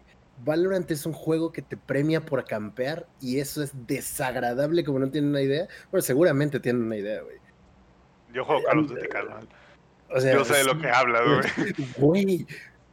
Y, y- y el Pero fíjate. es, es la cosa que más, o sea, neta, cada que hay un güey que se revienta a los cinco en una esquina de un cuartito, nada más porque está esperando a que entren, es como de, no, no, güey, siento como si me patearan. Oh, no, me, me pone Como, mal. si, güey. como si te patearan el, el útero, güey. Pe- Peor, güey, peor, güey. no, es horrible que sea un juego que te premie por campear. Y hay maneras, ¿no? Como de evitarlo. Por ejemplo, hay personajes. Este, hay un personaje que avienta como hielo y congela una zona del mapa y lo ralentiza muy cabrón, ¿no? A los que estén ahí adentro. Pero es un ultimate. O sea, Sí, exacto. Te, te- sirve para una ronda, pues. justamente, pero si el vato está campeándote en, en un solo lugar, o empujan los cinco juntos para tratar de, de matarlo por todos los lados posibles y de jodido se lleva uno, o ya valieron madres. Y eso me- desagrada mucho. No, no, no es posible que un juego te premie por campear, ¿sabes? Sí, por, por eso te digo que a mi gusto es un juego que está diseñado para alguien que no puede coordinar la mano izquierda con la derecha, güey. Sí, ¿Sabes? de acuerdo. O sea, y tienes sea- como, si, si tú aprietas shift como que es- haces O sea, hold en la mira y cosas así, pero güey, yo siento que un FPS depende mucho de cómo haces el strafing y cómo le vas, cómo evitas los disparos, pues, no quedarte parado y nada más agacharte y pararte, güey. Agacharte y pararte es para cuando ya reventaste un güey y le estás haciendo T-bag. De otra manera, no lo hagan, chavos, eso es tóxico. Este, A- a- Estoy seguro que mucha gente le va a gustar. A muchísima gente, porque es como muy oldie el juego. Y está bien, no tiene nada de malo que sea oldie el juego, pero pues también estamos en 2020, güey. O sea, siento que Riot, güey, dijo: A ver, vamos a buscar en las bibliotecas de código abierto qué hay de FPS. Ah, mira, encontré este código abierto. Ah, güey, perfecto, ahí está mi juego, listo, ya no tengo que desarrollar nada. Pum, Porque vamos a darle personalidad a los, a los personajes. Y esta es otra de las quejas que tengo del juego. El doblaje. No es que sea malo per se, sino que está Dice, muy no es que sea malo, es terrible, dice. ¿Tú lo jugaste en español o en inglés, Ampar? Por supuesto que no, güey. Nada más de que vi el menú en castellano dije, nada, vámonos, güey. Ok, el doblaje es como, vamos a tratar de que sea como Overwatch. Hay personajes de todas las nacionalidades. Y suena tan forzado ese acento que le quieren dar a la nacionalidad que sea que suena súper cringy, güey. No lo he cambiado de idioma, quiero ver qué pedo, a ver si en, si en inglés es menos cringy, pero sí hay cosas como muy insoportables. Hay un personaje que se supone que es gringo y le hacen el acento así como si estuviera hablando en español un gringo, pero no, no, no, no, no. Pésimo, pésimo. Y, y es muy cagado porque el doblaje de LOL es muy bueno. Tienen muy ¿Estará buenos afectando el de coronavirus? De que no tengan tanto tiempo o no hayan podido meterle tanto esfuerzo al doblaje. Pues puede ser una opción, Pues pero. Parece que ni a todo el juego, güey. o sea, cosillas entretenidas, ¿no? Pero yo no creo que. Se supone que es un juego diseñado para ser competitivo, pero. ah, no sé. Yo- Pero, pero ¿sabes qué? Es un juego sí diseñado para ser competitivo, pero para ser ese competitivo básico. O sea, es- es- está bien. Y creo que es algo que le pasa mucho a los FPS y Overwatch vino a cambiar. Es un poco que todos los competitivos de FPS, por alguna razón, a huevo tenían que ser como CSGO. O sea, tenía que ser así el FPS espartano, güey, con las gráficas culeras de que no se ve nada, de que tienes... No, no hay personalización, no hay nada, güey. Entonces, por alguna razón, el mundo de los FPS es como muy cerrado en ese pedo y es así como de, no, güey, si no es un FPS así de... Así que toma leche bronca en la mañana, no lo quiero. Entonces, eso, yo creo que eso le pasa a Valorant, güey. O sea, neta, agarraron como que la idea de los héroes de Overwatch, agarraron CSGO y luego agarraron Doom, pero Doom el primerito. Los juntaron los tres y hicieron un juego, güey. Eh, Ahí tiene, tiene sus, sus bastantes detalles, de hecho, está entretenido, o sea, al final del día cada quien va a tener su opinión del juego. Ah, el compa con el que más estoy jugando... eh, Alex juega sí- carta, ¿qué le van a hacer caso a él? Sí, yo juego FPS. O sea, yo dejé de jugar FPS con Halo 3, watchen el, bueno, con Halo Reach, ¿no? Topen el nivel de tiempo que llevo sin jugar. Pero hasta eso, como ya ahorita que, que mi coordinación está por la fregada, ya estoy sacando puras partidas con ratios positivos. O sea, no me imagino cómo le hubiera Zampera si, si le dedicara tiempo al Valorant. Oye, se vuelve pro player, güey. Fácil. Entonces ahí si todavía tienen ganas de calarlo, recuerden que en los streams hay drops. Para Fíjate que, que, a- ahorita que dices eso, o sea, a lo mejor y sí, pero el problema es que no sé si, o sea, había que dedicarle tiempo, como dices tú, pero no creo que el juego me enganche en algún momento lo suficiente como para invertirle el tiempo que se requiere en volverte bueno. Como ¿sabes? muy bueno. Pues sí, o sea, yo, yo sigo creyendo que Valorant es, es como un TFT, pero en primera persona. Eh, llegas y estás cotorreando con tus compas y están echando plomo. Pero pues creo que puedes hacer lo mismo en Warzone, ¿no? Igual Warzone es Justo, gratis. yo creo que, y, y no, y, y ju- y justo ese era mi, mi punto. Creo que hay muchos mejores juegos de FPS para hacer eso, güey. O sea, hay muchos mejores juegos de FPS para divertirte. Porque para empezar, solo tiene el modo de. El clásico modo de. Por rondas de CSGO. En donde no. Date cuenta, es una vida por ronda. Entonces, si Y te matan. colocas pues, una bomba, ajá, y, eh, si y solo es eso. bomba, gana tu equipo y viceversa, ¿no? No O si tiene güey, Team Deathmatch, no tiene Capture the Flag, güey. No tiene, ¿sabes? O sea, no tiene por objetivos, o sea, le falta, está muy verde, pues, o sea, como Sí, que... o sea, y todavía consideremos que está en beta cerrada. Sí, está en beta cerrada. Veremos ya cuando salga el juego completo qué más le pueden meter, cómo pueden solucionar como todas estas cuestiones. Pero sí tiene muchos detalles, muchos, muchos detalles. Yo creo que lo Yo- primero que tienen que arreglar es eso de castigar a la gente por campear, güey. Yo que he visto los, este, los streams de Twitch y que los pro players están ahí como que, güey, es que el juego y no sé qué, no, es que este juego es buenísimo. Hecha bola de vendidos, güey. O sea, no es más que, no es más que una pinche campaña masiva de marketing de parte de Riot. Seguramente habrá mucha gente que sí lo juegue y le encante, güey. Pues ahí está el ejemplo de League of Legends, ¿verdad? Pero no es, no, no amerita todo el mame que tiene ahorita. O sea, en pocas ¿Qué- qué- palabras, todavía no nos pagan lo suficiente. Todavía no nos pagan lo Sí, suficiente. Todavía, ¿no? Riot- si todavía no nos llega el cheque de Riot, güey. En dos semanas, no, güey, Valorant es lo mejor. de la vida. No, güey, es lo mejor que nos pudo haber pasado, güey. Sí, pro player, estado del pedo, güey. Es más, ni la cura del cáncer, dice. Es más, se- sería mejor que Valorant saliera completo hoy que la cura del coronavirus. Pongan atención, Riot, aquí están los billetes, aquí están los big bucks, güey. Al final del día, la opinión depende de todos ustedes. ¿Escuchas? Si no han, no han tenido todavía acceso, este, chequen los streams en Twitch eh, para su drop. Igual voy a ver si, si hago algún streamcillo ahí por, por la semana. No sé si me vayan a dar drops, pero para que vayan calando, ¿no? Y para que vayan viendo cómo una persona con cero coordinación entre ojo y manos, que ya se murió con Halo 3, eh, puede, puede tener ratios positivos en este juego. Y creo que es justo, y creo que, digo, no es por, no es por tirarte mierda, Alex, pero creo que es justo por eso, güey, porque es un juego que te, te, te- ahora sí que te premia si no usas las dos manos, güey. Si usas una mano a la vez, te premia. La otra vez estaba chingando una chela y me llevé como triple kill, güey, con puros headshots, güey. Sí, exacto. O sea, es que ah, es, que es, es el, típico FPS que te premia más por dónde te posicionas que por lo que puedas hacer. Y para los que han visto el competitivo de CSGO, sí. Sí, eh, o sea, sí influye mucho que tengan buena puntería y la madre. Pero los mejores equipos, los que ganan las partidas de CSGO, luego no es el, el güey que parece que trae aimbot, no, es el güey que se posiciona mejor. O sea, el que sabe por dónde van a salir, el güey que tira la granada antes que lleguen a, a cierto punto. Esos son los que ganan en CSGO. Esto es lo mismo. Ah, y aquí no hay ni siquiera como andar cazando el respawn, porque como habíamos dicho ya, tienes una vida por ronda. Y como en Overwatch, ¿no? Hay como un bloqueo de zonas que antes de cierto tiempo no te deja avanzar más de eso.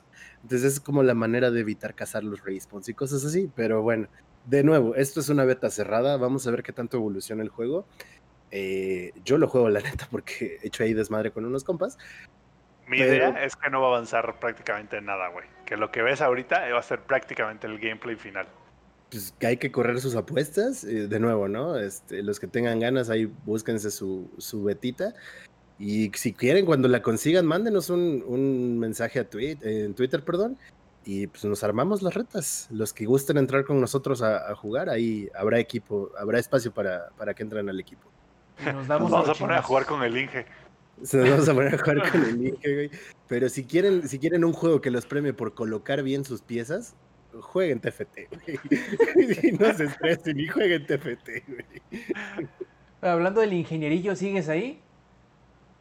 Sí, aquí estoy, aquí estoy, aquí estoy. Ay, que a veces estaba muy, muy trancas, creo que te tenía castigada la mujer, pero bueno, a ver, cuéntanos, no, ingenierillo, ¿qué has jugado esta En, semana? en las, en las últimas cuatro horas no me ha castigado y eso ya es ganancia.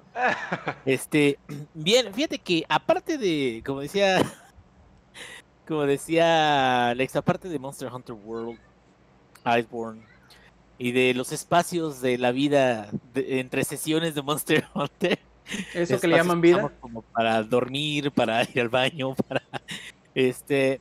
Fíjate que, que ahorita, bueno, eh, apenas eché el, el tutorial de Deep Rock Galactic, que es un juego cooperativo de minería y de este como un, una combinación de Left 4 Dead con Minecraft. Bueno, no es con Minecraft porque no hay mucha construcción, pero es, es con minería y este es con explorar cuevas y enfrentarte con enemigos o criaturas este, dentro de las cuevas. ¿no?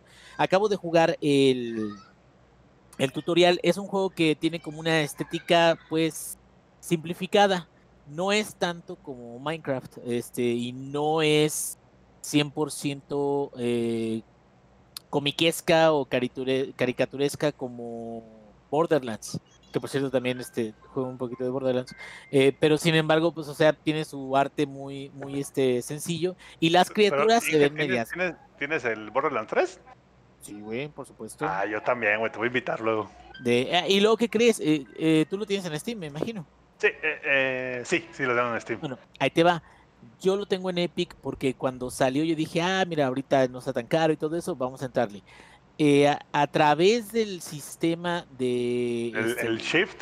de Shift, puedes este, tener un juego en, en, este cooperativo. Aunque tú lo tengas en Steam, yo lo tenga en, en Epic. En, va, va, te invito Eh, para que le demos al loot. Simón, Simón, eso se me hizo muy chingón. Y de hecho ahorita me gustaría platicar un poquito acerca de cómo, cómo está Borderlands 3. Nada más, este, termino de hablar de el eh, Deep Rock Galactic.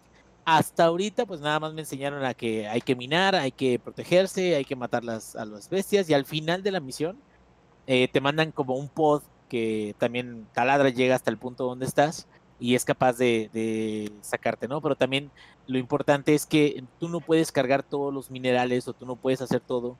Entonces tienes una maquinita que es como una mula, le llaman, y tú este, te va acompañando y tú le dices, ven para acá y vacías todo lo que puedas, puedas cargar en la mula hasta que consigas, no sé, la cantidad de, minerales que tengas. Y ya que consigues la cantidad de minerales, este, mandas pedir el pod y entonces viene una fase que es como la finalización de Left 4 Dead eh, 2 o este, incluso Left 4 Dead 1. ¿Se acuerdan de cuando llegaron a jugar? Porque creo que sí llegaron a jugar. Que al final de cada este, mapa ah, había algo que llamaba un montón de, de zombies. O sea, Sí, era una como Sí, la como, como el miniboss, ¿no? Que era así como de. Ah, sí. Para abrir la puerta que te va a mandar al otro nivel, hay que activar cuatro alarmas de incendio. Exactamente. Entonces, aquí lo que hacen es de que tú cuando pides el pod, en ese momento el pod te lo dejan en otro lado, o sea, que usualmente es cerca de- del inicio de tu misión. Y entonces tú tienes que ir corriendo, cabrón, y, y, este, ver que la mula llegue, porque también la mula la pueden eh, herir. Entonces tienes que ir defendiendo como si fuera un payload un poquito. Tienes que ir defendiendo a la mula de que no se la vayan a chingar. Y también ya cuando llega la mula, ahora sí tienes que subirte tú al, al pod y ahora sí ya terminas el nivel, ¿no? Entonces apenas voy ahí y pues voy a seguirlo jugando, espero yo este terminarlo y ya cuando termine, pues ahora sí que ponemos una reseña ahí en Langaria para que todo el mundo la pueda ver. Y de ahí me paso a Borderlands, que ya lo habías este, mencionado, eh, eh, Zampi. Fíjate que eh, jugué antes de, digo, entre Borderlands 3 y todo eso, jugué, ahora dieron el Handsome Collection en eh, PlayStation 4 en el Plus. Digo, ya tengo, ya lo tengo en, en PC también, pero dije, ah, voy a, voy a jugar el pre-sequel. Y pre-sequel es Borderlands. Saben ustedes que salió después de. Espérame, espérame, espérame, espérame. Salió después del 2. Este, el gimmick del salto gravitacional no- sí. eh, parece muy nice, pero a mí no me gusta para nada. Bueno, este, qué lento es, cabrón. Sí. Qué lento es el, el inicio es como la Sí, cuaresma. Es más, el inicio es como la cuarentena, cabrón, del COVID. O sea, Como la Eh, niñez de Chabelo. sí, como la niña gusta, no más. Pero eh, te voy a decir algo. eh, traté de subir dos personajes. Uy, no. Eh, eh, tenía una Atena, que es el mejor personaje de todos, pero que tarda mucho en subir. Y este ahorita traté de subir un, un Jack, el- un clon de Jack, que no me acuerdo cómo se llama. Tiene Timmy, no me acuerdo cómo se llama el, el güey ese. Pero te lo juro, güey, tardé yo creo como 5 horas en llegar a nivel 10, pero o sea, 5 horas haciendo constantemente quest. En desplazarme a través de los mapas, yo creo me tardé dos horas y media, cabrón. Sí, porque igual que en Realmente. Odyssey, ¿no? Están grandes a lo pendejo nada más. Es- y, y ese está muy grande, muy mamón. Y la neta me quedé a la verga. Este está. Digo, te voy a decir algo. Prefiero mil veces más jugar otra vez por cuarta ocasión o quinta ocasión el DLC de Return to, eh, ¿cómo se llama? Dragon Keep. Ah, es buenísimo. Prefiero jugar Borderlands 2, hacer un nuevo personaje de cero en Borderlands 2, a jugar este el pre-sequel, güey. Porque me quedo. eh, está más intenso. eh, luego, luego, como vas adquiriendo experiencia, luego, luego vas adquiriendo nuevas habilidades y, vas creciendo conforme usas esas habilidades. O sea, ahí se van acomodando las cosas para que el ritmo del juego te mantenga interesado en seguir este, jugando. Ahora, de aquí nos pasamos a Borderlands 3. Borderlands 3 tiene mucho mejor ritmo que pre-sequel. Fácil. O sea, tiene mucho mejor ritmo. Eh, las clases eh, a lo mejor no son tan icónicas porque el juego tiene poquito que salió. Tiene poquito que salió y estamos muy acostumbrados al 2, al 1 también. Hay mucha gente que le gustaba muchísimo el 1. Uy, de hecho, Inge, yo he jugado. Ahora sí que yo soy de los OG que empezó en el 1, güey. Sí, no, y yo también, yo también llegué a jugar el 1, el 1 me gustaba mucho este Mordecai, este, o sea, eh, eh, creo que ahorita el, el también, este, ándale, creo que ahorita también el problema es que la serie ya está un poco gastada, pasa como con de Assassin's Creed, ¿no? De que hay un nuevo Assassin's Creed y ahora va a ser acá. Y te quedas, ah, qué bueno, pero o sea, Pero es lo mismo. ya lo he visto, ya ha pasado, qué chingón, pero ok.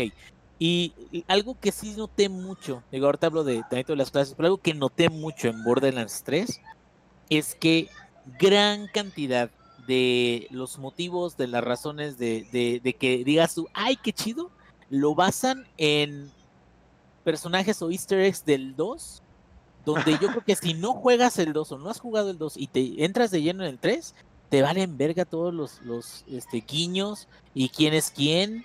Y, ay, sí, pero todo eso lo entiendes si vienes desde el 2. ¿Sí me entiendes? O sea, si, ya jugaste el 2, viste toda la historia, la historia de, de este eh, Handsome Jack, de, de este, la sirena, de todo eso, cuando te encuentras en el 3, de repente quedas, ah, o sea, sí, ya lo vi, ya lo vi, ahora qué más sigue, ¿no?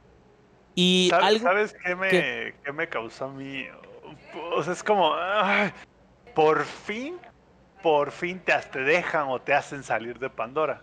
Y dices, ah, qué Ujú, bueno, pero no sé tú cómo lo veas, pero se siente muy forzado, güey. Eh, Sí, bueno, es, es que se supone que, Sí, eh, y sí, esa sí, es, sí. esa es otra de las cosas. Para darte nuevos niveles o nuevas zonas, en lugar de, de, de dar, desbloquearte cosas en Pandora, te mandan a otros planetas. Y este, y ya terminas tu primera parte de, de la campaña, donde es que preparas cosas para la, la nave, y ya vas a, a otro planeta. Ya llegas al planeta y es como Lo mismo, una Pandora diferente, exactamente. una Es diferente. este, es Blade Runner. Este, ándale, este, y, y mira, no me desagrada el hecho de que haya como locaciones nuevas, que aparte tienen muchas actividades dentro de las este, eh, misiones secundarias. O sea, creo que el juego es, es, inmenso también, pero es un, juego inmenso con muchas cosas que hacer. Y vi, por ejemplo, me metí a una zona que era como un reality show supuestamente para este de matar a, a- este contrincantes en, en un mapa más o menos grande y hay varios este submisiones ahí y hay varios coleccionables y hay varias cosas entonces siento como que trataron de darle muchas actividades para que cada mapa quieras revisarlo por completo y algunos de ellos tienen cues- cuestiones chingonas y todo eso sin embargo siento que ahorita no he tocado yo creo ni el 15% del total del juego 20 no sé cuánto sea pero también me da un poco de hueva pensar qué tanto me hace falta para terminar la campaña completa, cabrón. Que me quedo, porque todavía falta suficiente, me imagino. Tengo un, este, ¿cómo se llama? Flak de nivel 20 y tengo una, este, eh, ¿cómo se llama? Mox. Moses. Eh, O sea, al, al- Mus- no le, no le basta con ser empieza Eh, juegos, es empieza clases también. Soy, soy empieza clases. pero No, pero eh, me encanta probar las clases porque en el Borderlands 2, eh, fíjate que nunca tuve un Gold Circle, pero tengo eh, Paxton, tengo este eh, la Siren y el mi personaje favorito de todos es el, el Psycho. Porque lo construí de tal forma de que cuando le das el ulti, si lo activas cuando estás a 35% de tu vida, Te pone bien te mamado. cura todo, te pone mamadísimo y termina y se resetea el cooldown de la... O sea, lo puedes volver a hacer inmediatamente, cabrón. Es una mamada, güey. una- que uno, que déjame decirte que uno pensaría así de, ay, güey, está roto. No, güey, eso hace No, falta para poder eh, pasar el juego, güey. Ey, sí, sí, sí. Luego más en los siguientes Vault Hunters y todos los niveles adicionales. Pero bueno, lo, algo, algo que sí me destanteó en un inicio, que creo que es como lo nuevo que trajo Borderlands 3 a la mesa, es que las clases puedes elegir diferentes habilidades y puedes elegir diferentes árboles. Y dentro de los árboles hay como Tienes, ciertos tienes subhabilidades. Exactamente, ciertos upgrades o ciertos subhabilidades que puedes elegir. Tienes dos de ellas y que puedes elegir en cierto momento cuando vas avanzando en, en el árbol.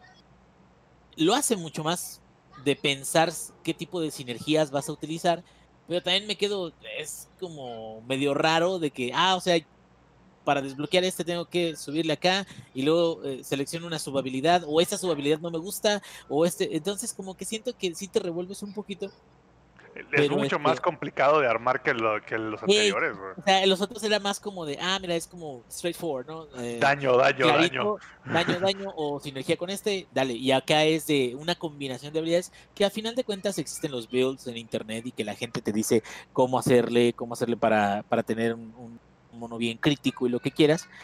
Y este, pero pues todavía no me acabo de acomodar en este. Hasta ahorita se ve, ah, por cierto, se ve impresionante, ¿eh? Siento que el motor está muy chido, está más pesado. Sí, y es lo que te iba a decir. eh, Se ve, se ve mejor, pero en el quest para hacer lo que se vea mejor, sacrificaron mucho performance. del, del performance y de lo que le hacía Gacho, tan bueno. gacho, gacho. El, el- el performance, Está eh, horrible, güey. cuando apenas salió el juego y yo lo empecé a jugar, te lo juro, güey, no subía de 30 FPS con la 1060. Y yo Sí le creo, movía, le puse en bajo y le ponía en alto y me daba 2 FPS más. Me quedaba, ah, cabrón, qué pedo. y ahorita tengo la 1080, ya me corre ya a 60 normales o, o, este, le quité el cap y ya sube un poquito en, en algunas escenas. Sí le afectó el performance al, al Borderlands 3. ¿Y qué tal? Bueno, no, no sé si, si llegaste a jugar los, los anteriores con, con una tarjeta Nvidia. Pero Ah, qué tal que le, que, que le quitaron los physics, güey. Este, ah, eso sí no sabía. Este, El, el 1, 2 y pre-sequel tenían algo que se llama Nvidia Physics, que es, este, para los que no estén como tan familiarizados, es básicamente las personas que tienen tarjeta de video Nvidia, y bueno, también lo podrías hacer con AMD, pero si lo haces con AMD usa tu procesador en lugar de la tarjeta de video, que lo que hace es que, digamos que simula los fluidos y la, baba y las explosiones y todo lo que sea como texturas inmateriales, lo simula de una manera muy perra, güey, muy. Prácticamente como, así que se ve el agua, güey, cómo, cómo fluye y todo. Entonces, eso existía en el pre-sequel y existía en una estampa del, del Borderlands, güey. Pero por alguna razón en el 3 decidieron quitárselo. pues yo creo que en el upgrade que hicieron, si le agregaban physics, eh, iba Se a estar todo. Creo, fíjate que es parte de eso y también parte que creo que ya ahora AMD ya les dio lana. Y pues Sí puede ser. como- Ahora como han salido con, ¿cómo se llama? Los Ryzen. Ajá, exacto. Ahora y AMD. AMD les dio lana y ya ves que pues al final del día Pero bueno, al, al final de cuentas, este, fíjate que yo ahorita no estoy convencido de que sea para mí, para mí, el mejor Borderlands. Para mí. No, es el 2 by far. Sí, güey. está difícil, ¿eh? Para mí el es eso 2, está cabrón. el, el 2 y es el más perro, güey, El por 2 tuvo mucho. buenos DLCs, el 2 tuvo, o sea, cosas. Es más, güey. Yo me atrevería a decir, digo, es un género completamente distinto, pero me atrevería a decir que después del 2, mi juego favorito de, de la franquicia es el Tales from the Borderlands. O sea, no Yo tiene que nada el- que no, ver. No, el 1 sí está muy perro, dije. No sé qué tanto lo No, juegas. no, el, el, el uno no me gusta tanto como Tales. Tales me gustó mucho. Creo que para mí es de mis juegos favoritos de, de Telltale, güey. Hasta más que los, que a lo mejor que, que los de The Walking Dead, que también fueron muy buenos en su tiempo cuando salieron. Pero ese en particular, el humor me gustó mucho, cómo usaron referencias, este, era como South Park, pero de, de este universo de, de Borderlands. Eh, digo, en cómo lo disfruto, para mí, cabrón, digo, también puede, es muy respetable que digan, estás pendejo, ¿verdad, cabrón? Ah, es pendejo. Este, estoy bien pendejo. Pero, este, bueno, y, y eso es en relación a, a Borderlands 3. eh, voy a ver qué, qué tanto le juego. Además de ese, jugué eh, Rocket League. Pinche juego también es, es un time sync el, el Rocket League, cabrón. Otra droga. Pregúntale Logré, al, pregúntale a Alex. logré llegar a plata, otra vez, es, es mi base plata.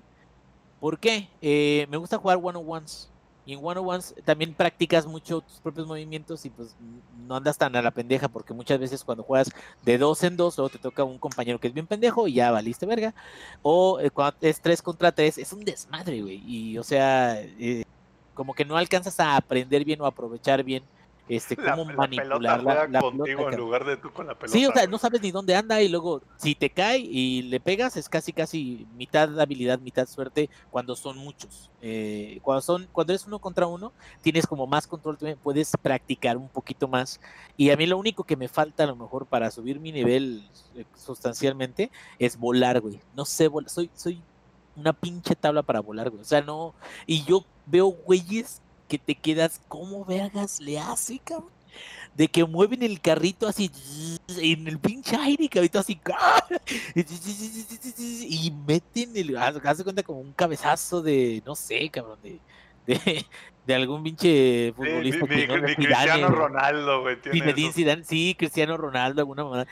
Pero te quedas, no, no entiendo, digo, me imagino que le meten un montón de tiempo, que practican en particular lo que es el volar.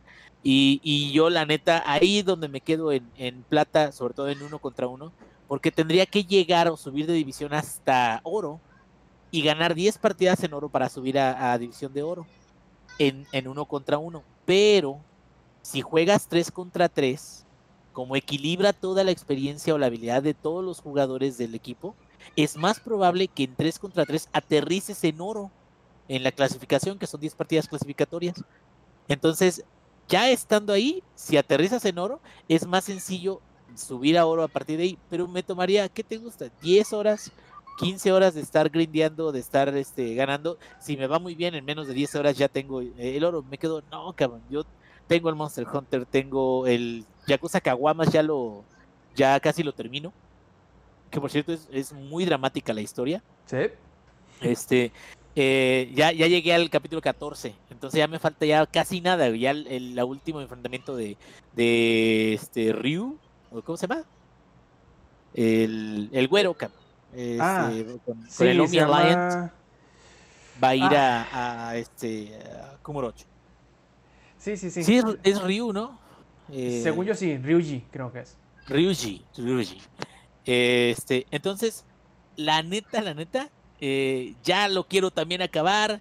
eh, ahí tengo, es más, tengo de, de backlog también lo que les había platicado. eh, ahorita este juego que voy a reseñar, que es el Deep Rock este, eh, Galactic. eh, hay otro que viene, que viene más adelante.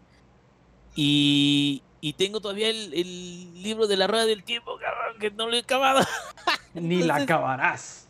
ni la ca- No, no, sí, sí, lo tengo que acabar. Y, y- y bueno, eso es algo que digo ya para cerrar ya con mi participación porque ya me colgué. eh, lo hemos dicho muchas veces, Rob, y tú nos has dicho muchas veces a todo el mundo, y le hemos dicho a Lex, pero Lex no entiende. güey. Ay, perdón, Lea mi cosita. Ay, Mi casita.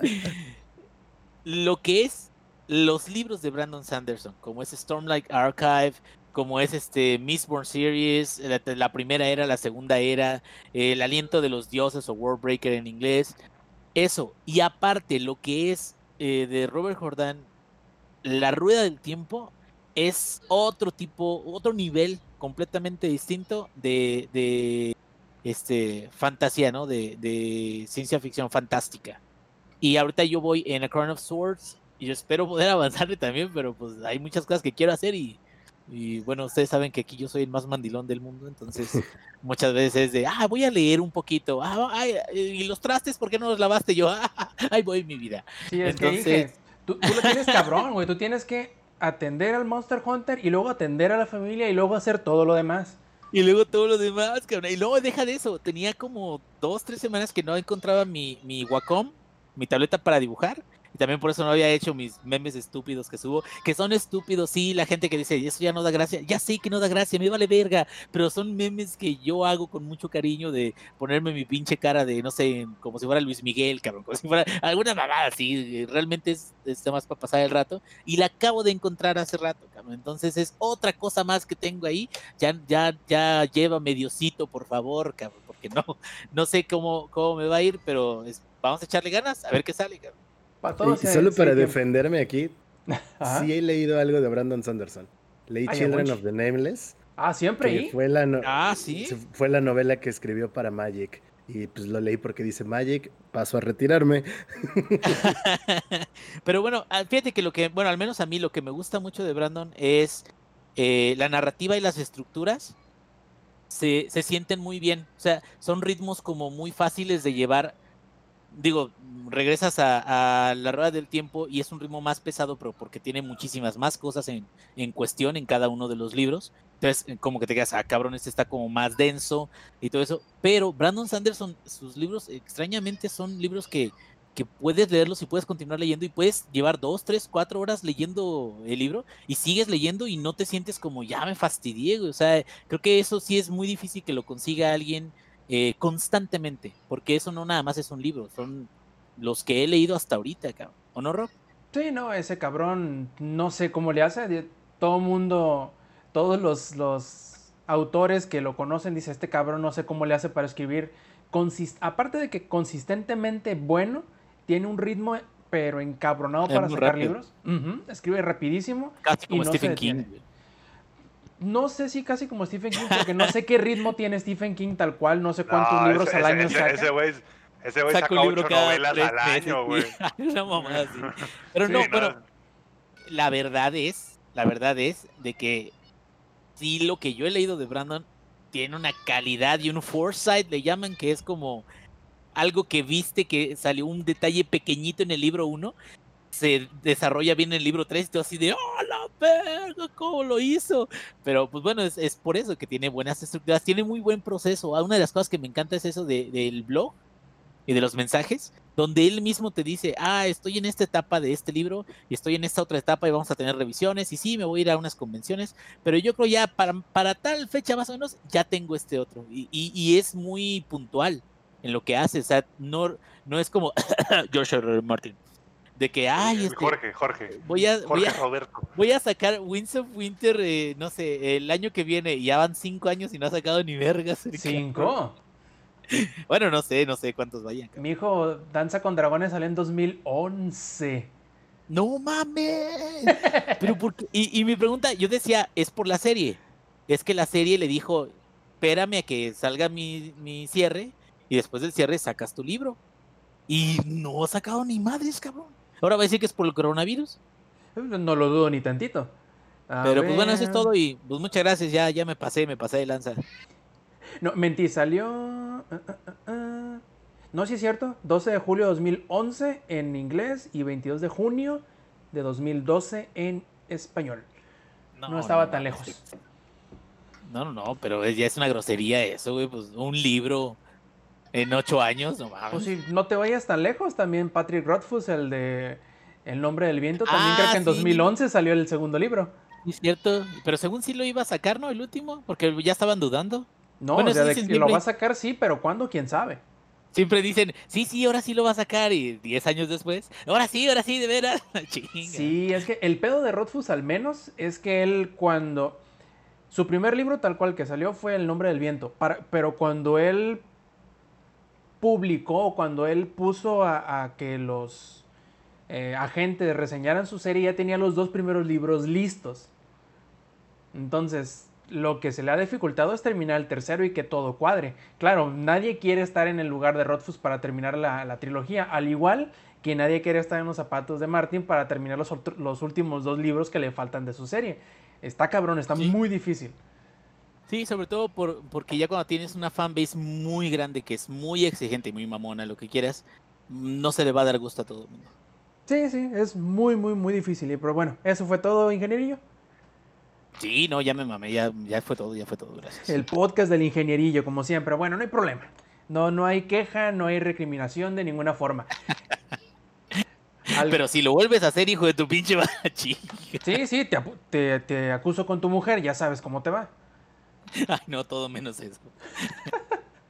pues yo, sinceramente, yo no he tenido, eh, como ya les he platicado acá en privado, pero los escuchas a lo mejor no saben, he estado haciendo tiempo extra en mi trabajo y por, por lo mismo solamente tengo un día libre en la semana para jugar pero que en realidad lo invierto en hacer el express. Entonces, en realidad esta semana, que fue cuando empecé a hacer el tiempo extra, no he tenido mucho tiempo de jugar mucho. A lo cual me refiero que lo único que medio le he metido tiempo, que han sido que entre 15 y 20 minutos al día, ha sido Animal Crossing, que lo he estado jugando de como es normal en los Animal Crossing, de mucho al principio, a poquito todos los días eh, ya que va, entre comillas, ya que lo terminaste. Que este juego nunca se termina, ¿no? Pero una vez llegas a cierto punto del juego, te muestra los créditos y tú puedes decir, jeje, ya lo terminé como lo ves. Aunque en realidad contenido, retos y todo eso siguen saliendo durante todo el año. Y la verdad, Animal Crossing New Horizons es el primero de la serie que me animé a jugar. Ya había tenido la oportunidad de jugar New Leaf, que es, el inmediato anterior que salió en, en 3DS. Pero no sé, simplemente no me convenció, no estaba en el momento del juego, eh, o el momento para el juego, mejor dicho. Y en esta ocasión me... Primero que nada me arriesgué, porque es una serie larga que tiene sus muy particulares y muy peculiares eh, mecánicas de juego, que no necesariamente es el tipo de juego que yo disfruto. Por lo general no soy muy apegado ni muy fan de los juegos de como les llaman, administración de desastre, en el sentido de que vas a fallar y vas a ver cómo le vas a hacer para mantenerte en la partida tanto tiempo como sea posible. Y digo... Pero trabajas en el IMSS, papá. Bueno, eso sí también, pero a lo que voy es... Administración de desastre es como el curso 1, ¿no? sí, es como ver un accidente en, en, en cámara lenta, ¿no? No, a lo que voy es que yo tenía una preconcepción errónea del juego. Yo creí que era un administrador de granjas, como por ejemplo lo son los History of Seasons, como lo es... Em, sí, como lo es el, el, Stardew Valley también. Eh, yo pensé que era de ese tipo de juegos, que aunque no digo yo que no sean disfrutables, el aspecto de que hasta cierto punto te obligan a entrar al juego del min, del min maxing no se me hace lo más atractivo. Lo bueno es que Animal Crossing no es así. Nuevamente, yo estaba en una, en una preconcepción o en un juicio erróneo en tanto al juego. Pero tampoco es que la realidad de lo que es Animal Crossing me sea en un principio atractivo. El juego es un simulador, entre comillas, simulador de vida. Muchos, algunos incluso dicen que es una simulación de... Em, ¿Cuál es el término? Como de simulación de ser chacha, por decirlo así. O sea, tienes una lista de tareas que tú puedes o no puedes hacer dependiendo si lo quieres hacer o no. Pero en realidad no es un juego en donde vayas a fallar. No es un juego en donde necesariamente tengas que jugar muchas horas al día. Y no es un juego tampoco en donde tengas que ser muy habilidoso en lo que te está pidiendo que hagas. Es un juego tan amigable al jugador que cualquier persona puede llegar y disfrutarlo por eso mismo, que no requiere que seas el mejor jugador, ni que le inviertas tantas horas al día, y ni siquiera vas a fallar en ningún momento. No tiene una pantalla de game over, eh, te da todas las oportunidades del mundo para hacer las cosas, pero eso sí, es increíblemente obtuso en algunas, en algunas partes, es increíblemente lento en algunas otras partes, y es muy quisquilloso, en el que al momento de hacer algo, por ejemplo, puedes pescar, puedes... Em, puedes tener tus jardines, o sea, puedes plantar flores, puedes plantar árboles, frutales, etcétera, etcétera. Cuando tú pescas un pez, obviamente, ¿no? Pescas un pez, ni modo que de qué otra forma. Em, te hace un juego de palabras como para celebrar o para... No para celebrar, sino para levantarte el ánimo y, hasta cierto punto te sientas feliz de lo que hiciste, de encontrar, de atrapar ese pez. Bueno, yo entendería si la primera vez que, atrapas un tipo de pez, porque también tiene esa mecánica de coleccionar los peces que, atrapas en un museo y así. Eh, yo entendería que la primera vez te hiciera el juego de, palabras o la celebración, la fanfarria, creo que ese es el término que buscaba, te haga la fanfarria, pero no cada vez que lo pescas de ahí en adelante. Y así es con todos los peces, con todos los insectos, este, con ¿Pero los... ¿Molesta la fanfarria o qué? No molesta, sino que te hace perder el tiempo innecesariamente. O sea, se detiene a aplaudirte cinco segundos porque atrapaste un pez sin importar que ya lo hayas atrapado. Es un juego muy japonés. Sí, es muy particular, es muy quisquilloso en el sentido de así lo hemos hecho todo el tiempo, por lo tanto lo seguiremos haciendo así hasta que dejemos de hacer este tipo de juegos en el futuro. Y eso me desespera un poco. Pero es muy curioso, me desespera un poco eso y me desespera un poco varias cositas chiquitas más o menos de esa índole que están esparcidas por todo el juego. Aún así, no demerita. Eh, es un, es un, bueno, es un juego, fíjate, a mí me interesa y si se me hace tener un Switch este año, eh, es yo creo de los primeros juegos que voy a adquirir. Me gusta mucho ese tipo de, de, juegos, este, he visto muy buenos comentarios de él. Mi pregunta es, ¿cómo le hacen para crear ropa principalmente, que lo, lo que he visto, o cuadros o cosas así, pero crearlos para que no nada más los puedas usar en tu, en tu casa, sino que creo que hasta los puedes intercambiar o vender, ¿no? Así es, de hecho, el juego tiene ciertas mecánicas que te permiten diseñar tus propias cosas. Puedes diseñar tus propios grabados, diseños, pinturas. De hecho, con todo el pedo del, del, distanciamiento social y del, de la cuarentena y todo eso, muchas de las marcas que tenían programado, pensaban sacar, no sé, ropa, por ejemplo, y que no pudieron hacerlo en las tiendas porque pues, no están abiertas, ponen sus diseños en línea en, Animal Crossing para que la gente pueda descargarlos en sus juegos, los vea y así les gusta una vez que puedan comprarlos, lo hagan. Incluso eh, uno de los colaboradores de Langaria, que tiene su propio podcast, que es un diseñador gráfico, que también tiene no su línea de, de ropa per se, pero hace diseños para camisas, Mili Ninja, ha replicado ciertos diseños de él y están dentro del juego también. Entonces, es por dos partes, tanto los que apenas van llegando pueden hacer sus propios diseños y entre comillas venderlos dentro del juego que no necesariamente los vendes, sino que tú los publicas y la gente mediante un código los descarga. Y también está la otra parte de lo que viene heredando de juegos anteriores, que mediante la utilización de códigos QR que tú generaste en New Leaf o en City Life o en no, no sé hasta qué tantos títulos hacia atrás llegue esto, tú en el juego puedes escanear en el nuevo, escanear estos, escanear estos QRs e importarlos dentro del juego nuevo. Por ejemplo, yo escaneé una, una bandera de One Piece y escaneé eh, un traje de, Luffy y es con el que traigo mi personaje. Entonces, em, es una experiencia social bastante curiosa, porque puedes hacer tanto como tú quieras, pero el juego en realidad no trata de nada en específico. No tienes un objetivo mm, claro, más allá de los que el mismo juego te va poniendo como a medida de tutorial. De hecho, cuando yo dije hace rato que podías, entre comillas, terminar el juego, en realidad lo que terminan son los tutoriales, porque te van enseñando poco a poquito, muy, muy poco a poquito y gradualmente todas las mecánicas dentro del juego.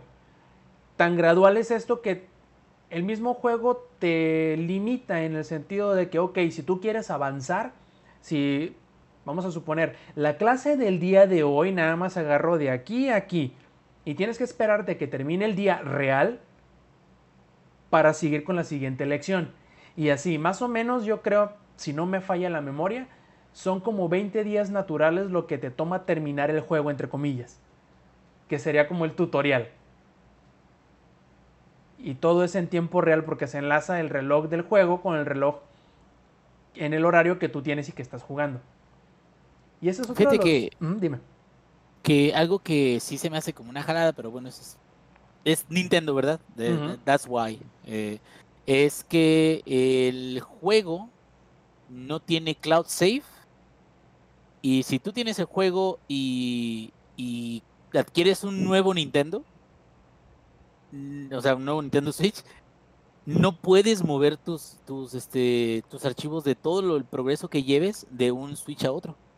Así O es, sea- de hecho, mm, medio modificaron esa cláusula, se, se echaron para atrás, pero al mismo tiempo no se echaron para atrás. ¿A qué me refiero con esto? A que eso que tú estabas diciendo fue lo que ellos habían declarado antes de que se estrenara el juego. No recuerdo si fue en los primeros días o justo el mismo día en que se estrenó dijeron, bueno, pues miren, sí les vamos a dejar guardar los, los, los archivos de avance en la nube, pero solo los van a poder descargar e importar a otra consola cuando el cambio sea por un siniestro. Y solo lo podrán hacer una vez. O sea, si te roban No. la consola, si se te Dale, descompone. Creo, creo que es lo más Nintendo que he escuchado en mi vida, güey. O sea, se echaron para atrás, pero en realidad no se No echaron para para atrás. Dieron un paso para un lado en vez de, de echarse para atrás. Sí, exacto. Es como de ni para atrás ni para adelante. A poner Sí, al sí, lado. sí. Que, y, y a eso, fíjate que sí me pongo a pensar, o sea, qué putada, cabrón. No mames, eh, ya estamos en la mismo, estamos época en el donde 2020, güey. el archivo tú, tú lo podrías nada más guardar o alinear a la cuenta. O sea, ¿por qué la necesidad de hacerlo de esa manera? Digo, tendrán sus razones. Pero no es extremadamente inconveniente, sobre todo para la gente que no nada más tiene un Switch. Eh, vi una, un post que decía, ¿qué pasa si compro un Switch nuevo y en el Switch viejo yo tengo mi Animal Crossing? ¿Cómo es posible de que yo pueda mover mi save game? Y decían, mira, desarma el Switch viejo, desarma el Switch nuevo, intercambia los componentes electrónicos de uno a otro, ciérralos y ahí vas a tener en el nuevo ahora sí tu, tu archivo. Que te quedas, qué mamada, ¿no? O sea, es la única manera en la que puedes, digamos, mover o migrar este tu, tu juego, que es no se puede. Así Ah, es. Yo tengo una duda igual respecto a la cuestión de los saves con el Animal Crossing. A ver. Ah, por ejemplo, el Switch lo, lo compartimos mi novia y yo. Y si jugamos Animal Crossing, yo había, ah, bueno, había, había leído en Twitter que solo podías tener un save por consola. ¿Es eso cierto? Sí y no. Lo que puedes tener solamente una por consola es isla. Y todos. No. Vamos a suponer que el, el- Vamos a suponer que tú tienes un servidor de Minecraft. En donde todos tus amigos del salón pueden entrar. Ahora cambia, en vez de tener un servidor de Minecraft, tú tienes un Switch. Y en vez de tener a todos tus amigos que pueden entrar, todas las cuentas del mismo Switch son los que pueden entrar a esa isla únicamente. O sea, Pero- pero, cada quien tiene su deuda con el SAT, digo, con Tom Nook y todo aparte, ¿no? Más o menos, luego ahí va otro, otro pero, que yo no lo he sufrido porque solamente juego yo en mi Switch. Pero dentro de toda la familia, que, que creo que es un máximo de siete, que pueden, que pueden estar en la isla, solamente uno es el representante de la isla. Y ese uno es el que va a llevar sobre de sí todo el tiempo la tarea de llevar adelante o de hacer avanzar, como les decía antes, las lecciones que vas a tomar por día. Si esa persona no juega un día y no habla con Tom Nook, no hace avanzar la historia es un pedo. Total y completamente. Yo estoy de acuerdo en decir, esta, esta medida que tomaron, esta decisión que se hizo para esta parte en específico del juego, es una estupidez completa. Curiosamente, al menos en mi caso, yo sé que en otras, para otras personas no será el caso, se me hace que no le quita tanto el juego. Porque el juego, lo, lo que es, lo que te ofrece, está muy bien. Es el juego perfecto para que cualquier persona, sobre todo alguien que no juega por lo general, agarre el juego y se envicie en él. Es más o menos como el fenómeno, no sé si recuerden, de Flappy Bird. O el Farm Bill. Sí, sí, sí, haz de cuenta. Es muy amigable, es muy sencillo, eh, estéticamente es muy bonito, es muy atractivo para todas las edades, porque aunque sí es muy tierno y tú puedes decir que los, los, los, este, los adolescentes edgy no le van a entrar, pero bueno, los adolescentes edgy no le entran a nada en realidad, incluso lo que disfrutan dicen que no lo disfrutan, ¿por qué? Porque es, son edgy, ¿no? Pero tiene de todo y para todos pero no necesariamente es para todos, porque tienes que tener esa paciencia o tienes que tienes que aceptar o rendirte a lo que te ofrece y te da el juego y no necesariamente querer que el juego se adapte a ti, claro, tú puedes hacer muchas cosas y muchos podrán decir que puedes hacer lo que sea en Animal Crossing por la virtud de, que tú puedes personalizar eh, la isla, los objetos que puedes hacer, eh, cómo acomodarlos y todo eso, y los, los, vecinos que vas a aceptar en la isla. Todo eso tú lo puedes hacer a tu conveniencia, a tu gusto, pero no vas a hacer que el juego sea un tipo de juego diferente del que es. O sea, puede que tú llegues con la preconcepción equivocada como yo, de decir, ok, es que ya me aburrí de, de Stardew Valley y Animal Crossing va a ser mi nuevo Stardew Valley. No, porque no es Stardew Valley. No es History of Seasons, no es este... ¿Cómo se llama el que era antes History of Seasons? Uh, Ah, no me acuerdo cómo se llama, el otro juego de, granjas. No es un simulador de granjas, es más como un simulador de mm, tareas por hacer. Muchos dicen que es incluso el eh, Capitalism Simulator, que podríamos decir que sí lo es también. Y es un juego muy difícil de recomendar porque yo creo que hasta que no tomas el salto de fe y dices, ok, voy a jugarlo, no sabes qué tipo de juego es y no sabes si es para ti. Pero si te dejas llevar y yo creo que salió en el momento así perfecto y idóneo para este tipo de juegos, porque es un juego relajante, es un juego que como decían ustedes hace rato del Euro Truck Simulator y el American Truck Simulator, es para echarte el clavado en el juego y olvidarte de todo. Yo creo que más que nada por eso ayuda mucho, es un iba a decir relaxante, pero como que no es el, término correcto. no, bueno, eso, sí es otra cosa, mi Sí, sí, sí. E, es un juego que te ayuda a relajarte, que te ayuda a... Vaya, a bajarte los niveles de estrés que traes y a olvidarte de todo y simplemente decir, ok, hoy lo que quiero hacer es juntar madera para hacer este mueble que acabo de encontrar la receta y acomodarlo en mi casa o acomodarlo en esta parte de la isla que ya lo vi que queda chido o que tú dices, bueno, tengo este cuarto nuevo y en ese cuarto quiero hacer, no sé, un baño, o quiero hacer un baño termal, o quiero hacer una nueva recámara, o quiero hacer un cuarto de juego, un cuarto de música. Entonces tú dices, eso es lo que voy a hacer hoy, y eso es simplemente lo que vas a hacer, y ya que termina la satisfacción que te da el juego, es la misma satisfacción que tú te haces. El juego no te lo da. Tú dices, ok, yo me voy a sentir satisfecho porque voy a terminar de hacer la tarea y el objetivo que yo me propongo. Y muchos dicen, bueno, eso es como hacer el quehacer de la casa, ¿no? Sí. Sí. En pocas palabras, Animal Crossing es como hacer el que hacer. Punto. No puedo esperar para. y pagarle No puedo esperar para comprarme el Switch y ponerme a hacer también que hacer es en el Switch. A huevo. Hacer el que hacer en el Switch y no en la casa, de verdad. No es suficiente con lavar los trastes, güey. No más porque ya no tiene que cambiar pañales del Inge, güey. No, pero tengo que hacer otras cosas, Pero bueno, bueno. Sí, y por último, yo quería hablar un poquito de Ghost of Tsushima, pero no sé, ¿nos alcanzará el tiempo? ¿Tú qué dices, Inge? Pues yo creo para revisar el, eh, digo, es un videito muy, muy bueno, que 18 minutos, más o menos. Por ahí. Este muestra bastantes cosas del juego y es, es donde te quedas, dejó como, En lo que, en lo que hablaba el Rob de Animal Crossing, acabo de ganar una de Battle Royale solo. ¿Cómo no? Ay, güey, no, estás cabrón. No, ya, no voy a jugar contigo, güey. winner, winner, chicken dinner. Este, ah, te decía de lo de Ghost of Tsushima, fíjate que dejó a Assassin's Creed Valhalla como estúpida. Exacto. Porque el pinche trailer de Assassin's Creed Valhalla mostró como que dos, tres segundos de, de actual gameplay.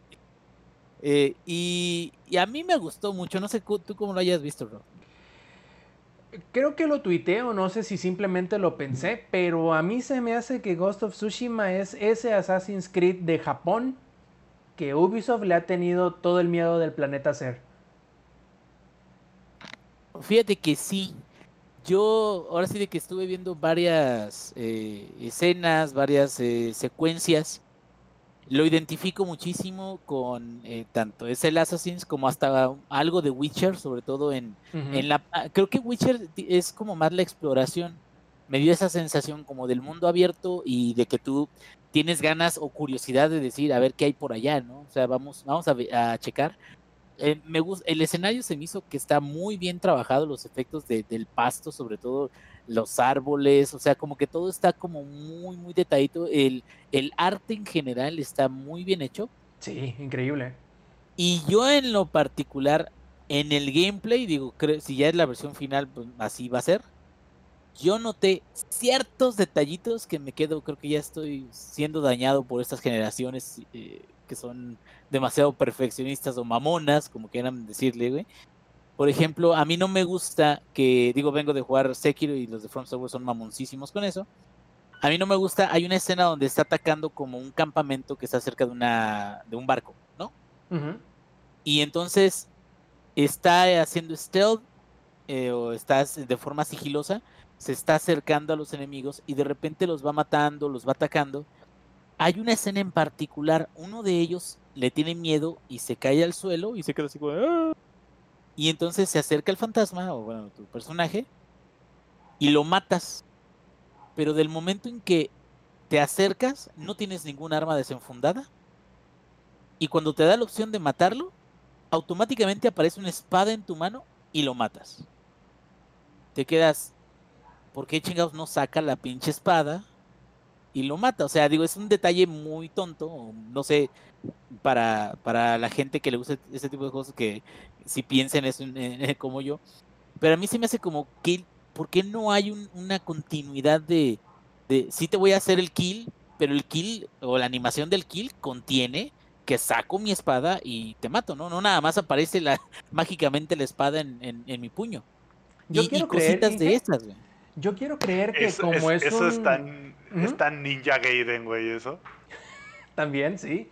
Pero o sea, Ninja Gaiden, pero el viejito, el del Xbox 360, güey. Sí, el, el, entre comillas original de, los- de los, de los chavos de hoy en día. Ándale.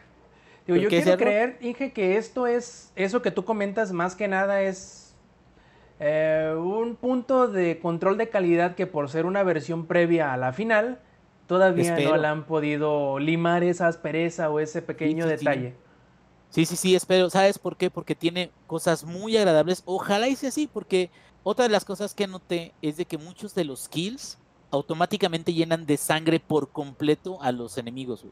Incluso, por ejemplo, si es llegar por la parte de detrás de la espalda, hace un kill de que le, le encaja la, la espada en el hombro, si quieres ver, o en, o en la espalda misma, y la cara del enemigo se le llena de sangre automáticamente como que no tiene mucha, digo, quiero creer que es eso lo que tú me dices, así de que ya cuando veamos el producto final, final, ya vamos a ver algo que va a estar limadito en, ese, en esos lados y que ya no va a haber este, como, como ese tipo de, inconsistencias.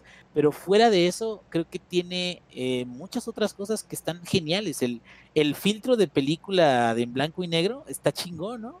Sí, así con su textura granul- ¿Cómo es? De película. Sí, así como con granos, así se ve. Sí. pero chulo de precioso. Yo la verdad que me vi plácidamente sorprendido de lo, de lo que es y cómo es. O sea, de, de lo que es ya medio nos dábamos una idea de lo que había presentado el año antepasado y pasado. Pero creo que no me lo esperaba tan así. Yo pensaba originalmente que iba a ser más a la escuela de los Batman Arkham, como de los Shadow, o bueno, de los Middle Earth. Yo pensé que iba a ser más o menos como por ese estilo, pero me doy cuenta que es más witcheroso, más este Sí. Assassin's Creedesco o incluso más celdesco de Breath of the Wild. Y También. No sé si te acuerdas o si recuerdan de lo que me quejaba un poquito de Assassin's Creed Odyssey la semana pasada. Es que está gigantesco a lo pendejo. Sí, pero más que nada el que yo creo es mi, mi muy particular punto de vista, que un mundo abierto, al ser mundo abierto, debe de permitir al jugador en sus propios términos explorarlo, tomarse su tiempo, Sí. decir, ok, mira, veo aquella cosa, voy a ver qué pedo que es, no tiene nada que ver con mi historia, no tiene, nadie me viene persiguiendo ni me va a corretear para llegar. Y creo que ese va a ser el juego precisamente que me va a permitir hacer algo por el estilo. Que yo voy a poder eh, ver un detalle que me llame la atención, ir y explorar, ir y ver de qué se trate. Y en el momento en que yo diga, ok, ya me cansé de estar haciendo cosas entre comillas sin importancia y voy sobre la historia, poder hacer eso. Y que no me esté correteando ni me esté castigando por tomarme mi tiempo como yo siento que lo está haciendo Odyssey. Sí, sí, no, y otra de las cosas también, en, creo que está, lo que sí están cuidando muchísimo es como el arte y como la presentación de, del juego en sí. Digo, el gameplay y las mecánicas son de, lo que te digo que a lo mejor les hace falta una pulidita, pero eh, lo que son las cinemáticas, hay algo que, que yo siempre admiré mucho de Witcher en particular, porque no porque sea una cinemática significa de que vas a utilizar el mismo enfoque estándar en cada una de las conversaciones o interacciones del personaje. Lo que tú veías a través de las cinemáticas en Witcher era que algunas tenían ciertos enfoques de nada más Geralt o de Geralt y el enemigo o de Geralt y, unos aldeanos, pero como que eran cambios de cámara e incluso se podían dar el lujo de que dentro de la cinemática hubiera dollies o hubiera movimiento de la cámara y todo te hacía sentir como, como mucho más inmerso en ver qué era lo que estaba sucediendo. Me gustó mucho que en Ghost of Tsushima este, podemos ver que las cinemáticas no es simplemente como lo horrible de Fallout 4, de que llegas y estás parado como pinche mariquí sin vida así enfrente y que la cámara nada más está en una sola posición y tú, oh, sí, eh, de acuerdo, y luego cambian al otro güey, y luego te cambian a ti, y luego cambian al otro güey. Y no, o sea, vi de las cinemáticas de la historia y todo eso, que sí hay como una, una intención de que la historia se vea de distintos ángulos para que también no parezca como todo tan mecánico a la hora de contar la historia, ¿no? Sí, se nota que le tienen no solo ambición, sino que le han echado un chingo de ganas porque Em, si no me falla la memoria, el último juego que hizo este, Sucker Punch fue la expansión standalone de Infamous Second Son, que fue por allá de 2014, más o menos. Entonces, si empezaron a trabajar con esta cosa desde entonces para acá, tienen de menos seis años trabajando en él y se le nota mucho el trabajo que le han, que le han metido. Sí, qué bueno. Y eh, yo la verdad espero de que eh, le vaya muy bien porque lo peor que puede suceder es de que veas algo, te agrade y que al final el producto esté muy de la chingada.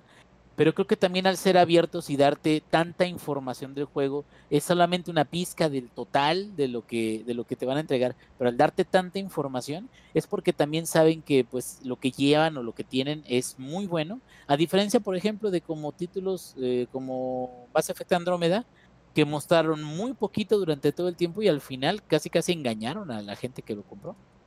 Así es, de hecho, no sé, yo, yo estimo, yo creo, al menos para mí, creo que va a causar más revuelo Ghost of Tsushima que The Last of Us 2. Al menos en mi radar lo terminó sobrepasando. No sé cómo, no sé qué fue lo que pasó, pero simplemente este, tengo más ganas de jugar Ghost of Tsushima que The Last of Us 2. No quiero decir que The Last of Us 2 vaya a ser malo, simplemente que en este preciso momento que estamos grabando el podcast, se me antoja mucho más jugar Ghost of Tsushima. Sí, sí, y, igualmente, Y bueno, creo que con eso podemos ir terminando esta edición 193 de Showtime Podcast. Y pues terminemos con los saludos. A ver, Lex, saludos. Sí, hoy, sí tengo bastantes saludos. Me estuvieron escribiendo en, Facebook para que les mandara saludos. Eh, primero a Joss, a mi novia, por aguantarme todos mis desmadres y mis, mis horas de, Monster Hunter. Eh, también a mi carnalita, que va a cumplir años el domingo. Ah, felicidades. Ah, también saludos a, a, Gonzalo, un amigo que tengo desde la secundaria con el que jugábamos Halo, de hecho. Ya, ya deberías caerle de vuelta al Halo, amigo. también saludos para Chanis, el fuckboy favorito de Acapulco. Así lo conocen allá en mi ranchito. Y a Alex, mi tocayo, el carnalito de Chanis, eh, me dijo que si no le mandaba saludos me iba a vomitar. Por favor, carnal, no me vomites. Ya, ya no bebas, amigo, mejor. eso no es para ti. Dile que te las pase a ti mejor. Sí, mejor que me pase a mí esas chelas, güey, que ya no hay. Tú, tú haces el sacrificio. Sí, por la banda, güey. Así es esto. Saludos también a Grecia, es una amiga también que tengo desde la secundaria, que él ha estado jugando mucho el, este, el Animal Crossing, hasta se compró su consola edición especial. Oh. Saludos a Grecia, la White Chicken. Este, también saludos a la Joystick League. Si los quieren seguir también ahí en Twitch, hacen streams de, de Smash. Y a todo el crew de Manspot. Perfecto, Zampi, saludos. Híjole, yo, pues fíjate que en casi, a diferencia del Alex, a casi nadie. A mí todo el mundo me odia porque les gano en Call of Duty. Pero como siempre será el saludo a la mimosa, güey. Esa nunca falla. Ah, Güey, huevo. saludos a Lander también. Ya se, te Ah, juro sí. que no se me vuelve a olvidar poner el trophy, güey. Te lo juro, güey. Güey, casi le da un infarto. Pues sí, bueno, sí, saludos a, la- a la- a- a los que están jugando conmigo ahorita Warzone, que acabamos de ganar, como los grandes, como se debe. Como siempre, ingenierillo, saludos. Voy a aplicar la del ex y quiero mandar un saludo a mi esposa porque me aguanta mucho y porque me dejó grabar el día de hoy. Este, claro, esto me va a representar de que voy a estar en chinga los siguientes eh, seis días para poder grabar nuevamente, así que aprovechen mucho este, este podcast, señores y señores. Este, también quiero mandarle un saludote a mi compa este, Manuel Ochoa o alias Necrodeck, que es también con el que estoy jugando ahorita Iceborne. Nos aventamos unas muy buenas cacerías. Este, luego también subo eh, gameplay y ahí este, estamos los dos diciendo, mamás, vamos a tratar de ser menos groseros la próxima vez, pero es que da mucho coraje, cabrón, que luego no te den las, las cosas que, que, que estás buscando para tus armas y armaduras. Y pues yo creo que ya, ya con eso. Ah, pues sí, ahora todos andan de mandilones y yo también voy a tener que andar de mandilón. Un saludo a mi novia María, que ya sabe que la amo mucho. Y se lo voy a decir, aunque yo estoy consciente de que no va a escuchar el podcast, pero no importa, la intención es lo que cuenta. Te amo, mi vida. En fin, ahora vamos a los saludos y las preguntas que nos dejaron en Twitter durante la semana. Primero que nada, mi hermano Rion Jun desde Japón nos pregunta, ¿dónde puedo mandar mi solicitud de saludo vitalicio? Odiaría un día perderme el tweet de los saludos y escuchar un podcast con el amargo sabor de, tus, de su silencio. Pregunta, con eventos cancelados y revelaciones, revelaciones diagonal evento tipo direct, ¿aún hay razón para los eventos como E3 o Tokyo Game Show que son presenciales? ¿Qué creen ustedes? Ahí yo digo que ya eso fue. Yo digo que literal, e- es, esa, esa fase de la vida ahí murió. El mundo cambió, Roger. Sí. Y como dice la canción, todo se derrumbó. Eh, fíjate que como ahorita todo esa industria, todo lo que antes eran los eventos masivos, ya no pueden ser, tienen que adaptarse a modos digitales, tal, tal cual como era la BlizzCon, ¿te acuerdas? Pagabas tu, tu boleto digital y te daban contenidos a través de cámaras, todavía- a través de todavía lo hacen. presentaciones. Por eso, por eso, pero digo, eh, ya mucha gente ya no quiere ir, pero a lo que voy es esto. Cuando ya se adapten más a la otra, a la otra forma de, presentar productos y de incluso comercializarlos, porque tienes que pagar para entrar y es de donde van a sacar varo para seguir haciendo a lo mejor algún tipo de presentación, siento que ya va a ser mucho ma- menos atractivo para las mismas personas que organizan esos eventos organizar eventos en físico cuando a lo mejor pueden hacerlo todo con unos buenos sistemas que puedan desplegarlo a distancia, no nada más en la ciudad donde estén, sino ahora sí que está en el mundo. Sí, tan Así es. sencillo como, por ejemplo, eh, don- en Dell, que es donde yo trabajo, normalmente tenemos, y, y el Inge lo- y Alex lo saben, el Dell World, que es un evento una vez al año en Las Vegas, donde sí. se invitan así a todos los clientes y no sé qué. Este año pues no se pudo hacer. Y lo que hicieron fue que se creó una plataforma virtual en donde literal era como hacer un tour del piso de que normalmente se pone en Las Vegas y hasta tenía una opción de realidad virtual. Sí, para, allá vamos. Para sí, allá para allá vamos. vamos. O sea, lo hicieron la convención en el Minecraft, en- eso entendí. Algo así, vamos, en el Matrix lo hicieron. De hecho, se me olvidó terminar, a lo mejor, ¿cómo decirlo? Cerrar la pregunta como lo hizo mi carnal Rion Jun. Dice, a opinión de los jinetes del Showtime, ¿cuál es el futuro que le depara a estos eventos? Gracias. Les mando besos en los ojos. Qué agradable, Ájale. qué agradable sujeto. Ay, qué agradable sujeto. Saludote al Ringyun. Yo creo también que, que sí.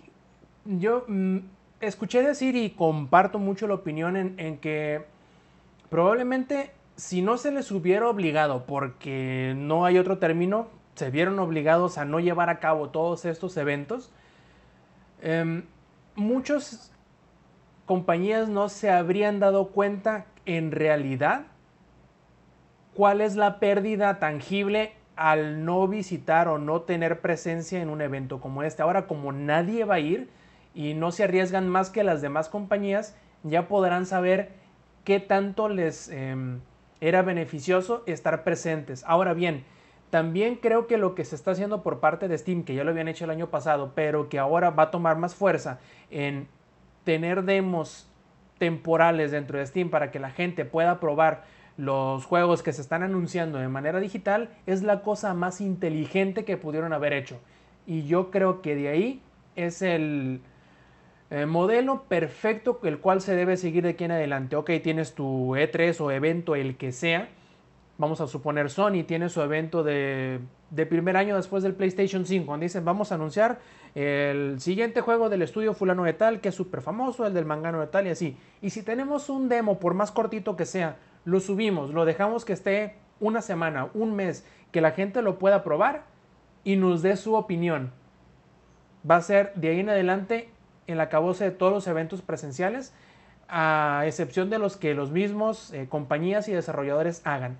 Y es la mejor cosa que nos pudo haber pasado, porque en realidad eh, lo más, el provecho más grande que se le saca a los eventos presenciales es el networking. Y eso le sirve sobre todo a las tiendas, a los desarrolladores y a los publishers, al público en general y a la prensa. En cualquier lugar puedes hacerle llegar el, mensaje y la mercadotecnia que tú quieres que ellos reproduzcan o sobre las cuales tú quieres que ellos eh, hagan su opinión. No hay más. Y bueno, Mili Ninja, que como ya lo habíamos dicho, es el, em, el frontman del otro podcast de langaria.net, que es el podcast beta, nos pregunta, para Lex, ¿has jugado algún otro juego de deck building, ya sea en físico o en videojuegos? Algo similar a la mecánica que él dijo de hacer draft, eso de abrir sobres y armar sus propios decks. Por ejemplo, nos dice él, ¿ha jugado Slade Spire? Eh, ese, juego que menciona Mili Ninja en específico no, pero tengo, por ejemplo, el deck building de DC que salió. Eh, tengo la versión de los villanos, el Forever Evil, y he jugado otros, otros deck buildings. Eh, no recuerdo el nombre, hay, uno muy popular, se me fue. Pero sí, aquí hay un café de juegos de mesa en Puebla donde solía ir seguido y probamos varios. Incluso hay un deck building de Rick and Morty. Hay, hay, varias cosillas que sí he calado. Perfecto, nos pide saludos el buen este, Saucy, que en, Twitter es Acebrec. Nos pregunta además, ¿dónde queda el baño? Buena pregunta. Al fondo a la derecha. Al fondo a la derecha. Al fondo a la derecha. Así es. Eh, mi hermano Koji nos pregunta, o mejor dicho, nos pide además del saludo una mentada de madre a Cespuga, que es mi compadre, que chingue su madre, cómo no, que me regañe la señora. Dice, y que le evite el culero. Con todo respeto, con todo respeto. Dice, y que le evite el culero, que su jefecita lo necesita levitando. Órale, cabrón, ponte al pedo. Eh, nos pide saludos también Alex Mico y Eloit. Y por último, de Berrot nos dice, más que un saludo, les pediré un deseo a esta alineación de astros. Muchas gracias, cabrón y te esperamos eh, tus comentarios y tus preguntas en la siguiente edición. Y esto ha sido todo, queridos lángaros, de la edición 193 de Showtime Podcast. Muchísimas gracias Lex, muchísimas gracias Samperi, muchísimas gracias Ingenierillo y sobre todo muchísimas gracias a ustedes que nos dieron el favor de su atención y de su presencia. Yo fui Roberto Sainz o Rob Sainz en Twitter. Nos vemos la próxima semana. Stay Metal. Langaria.net presentó.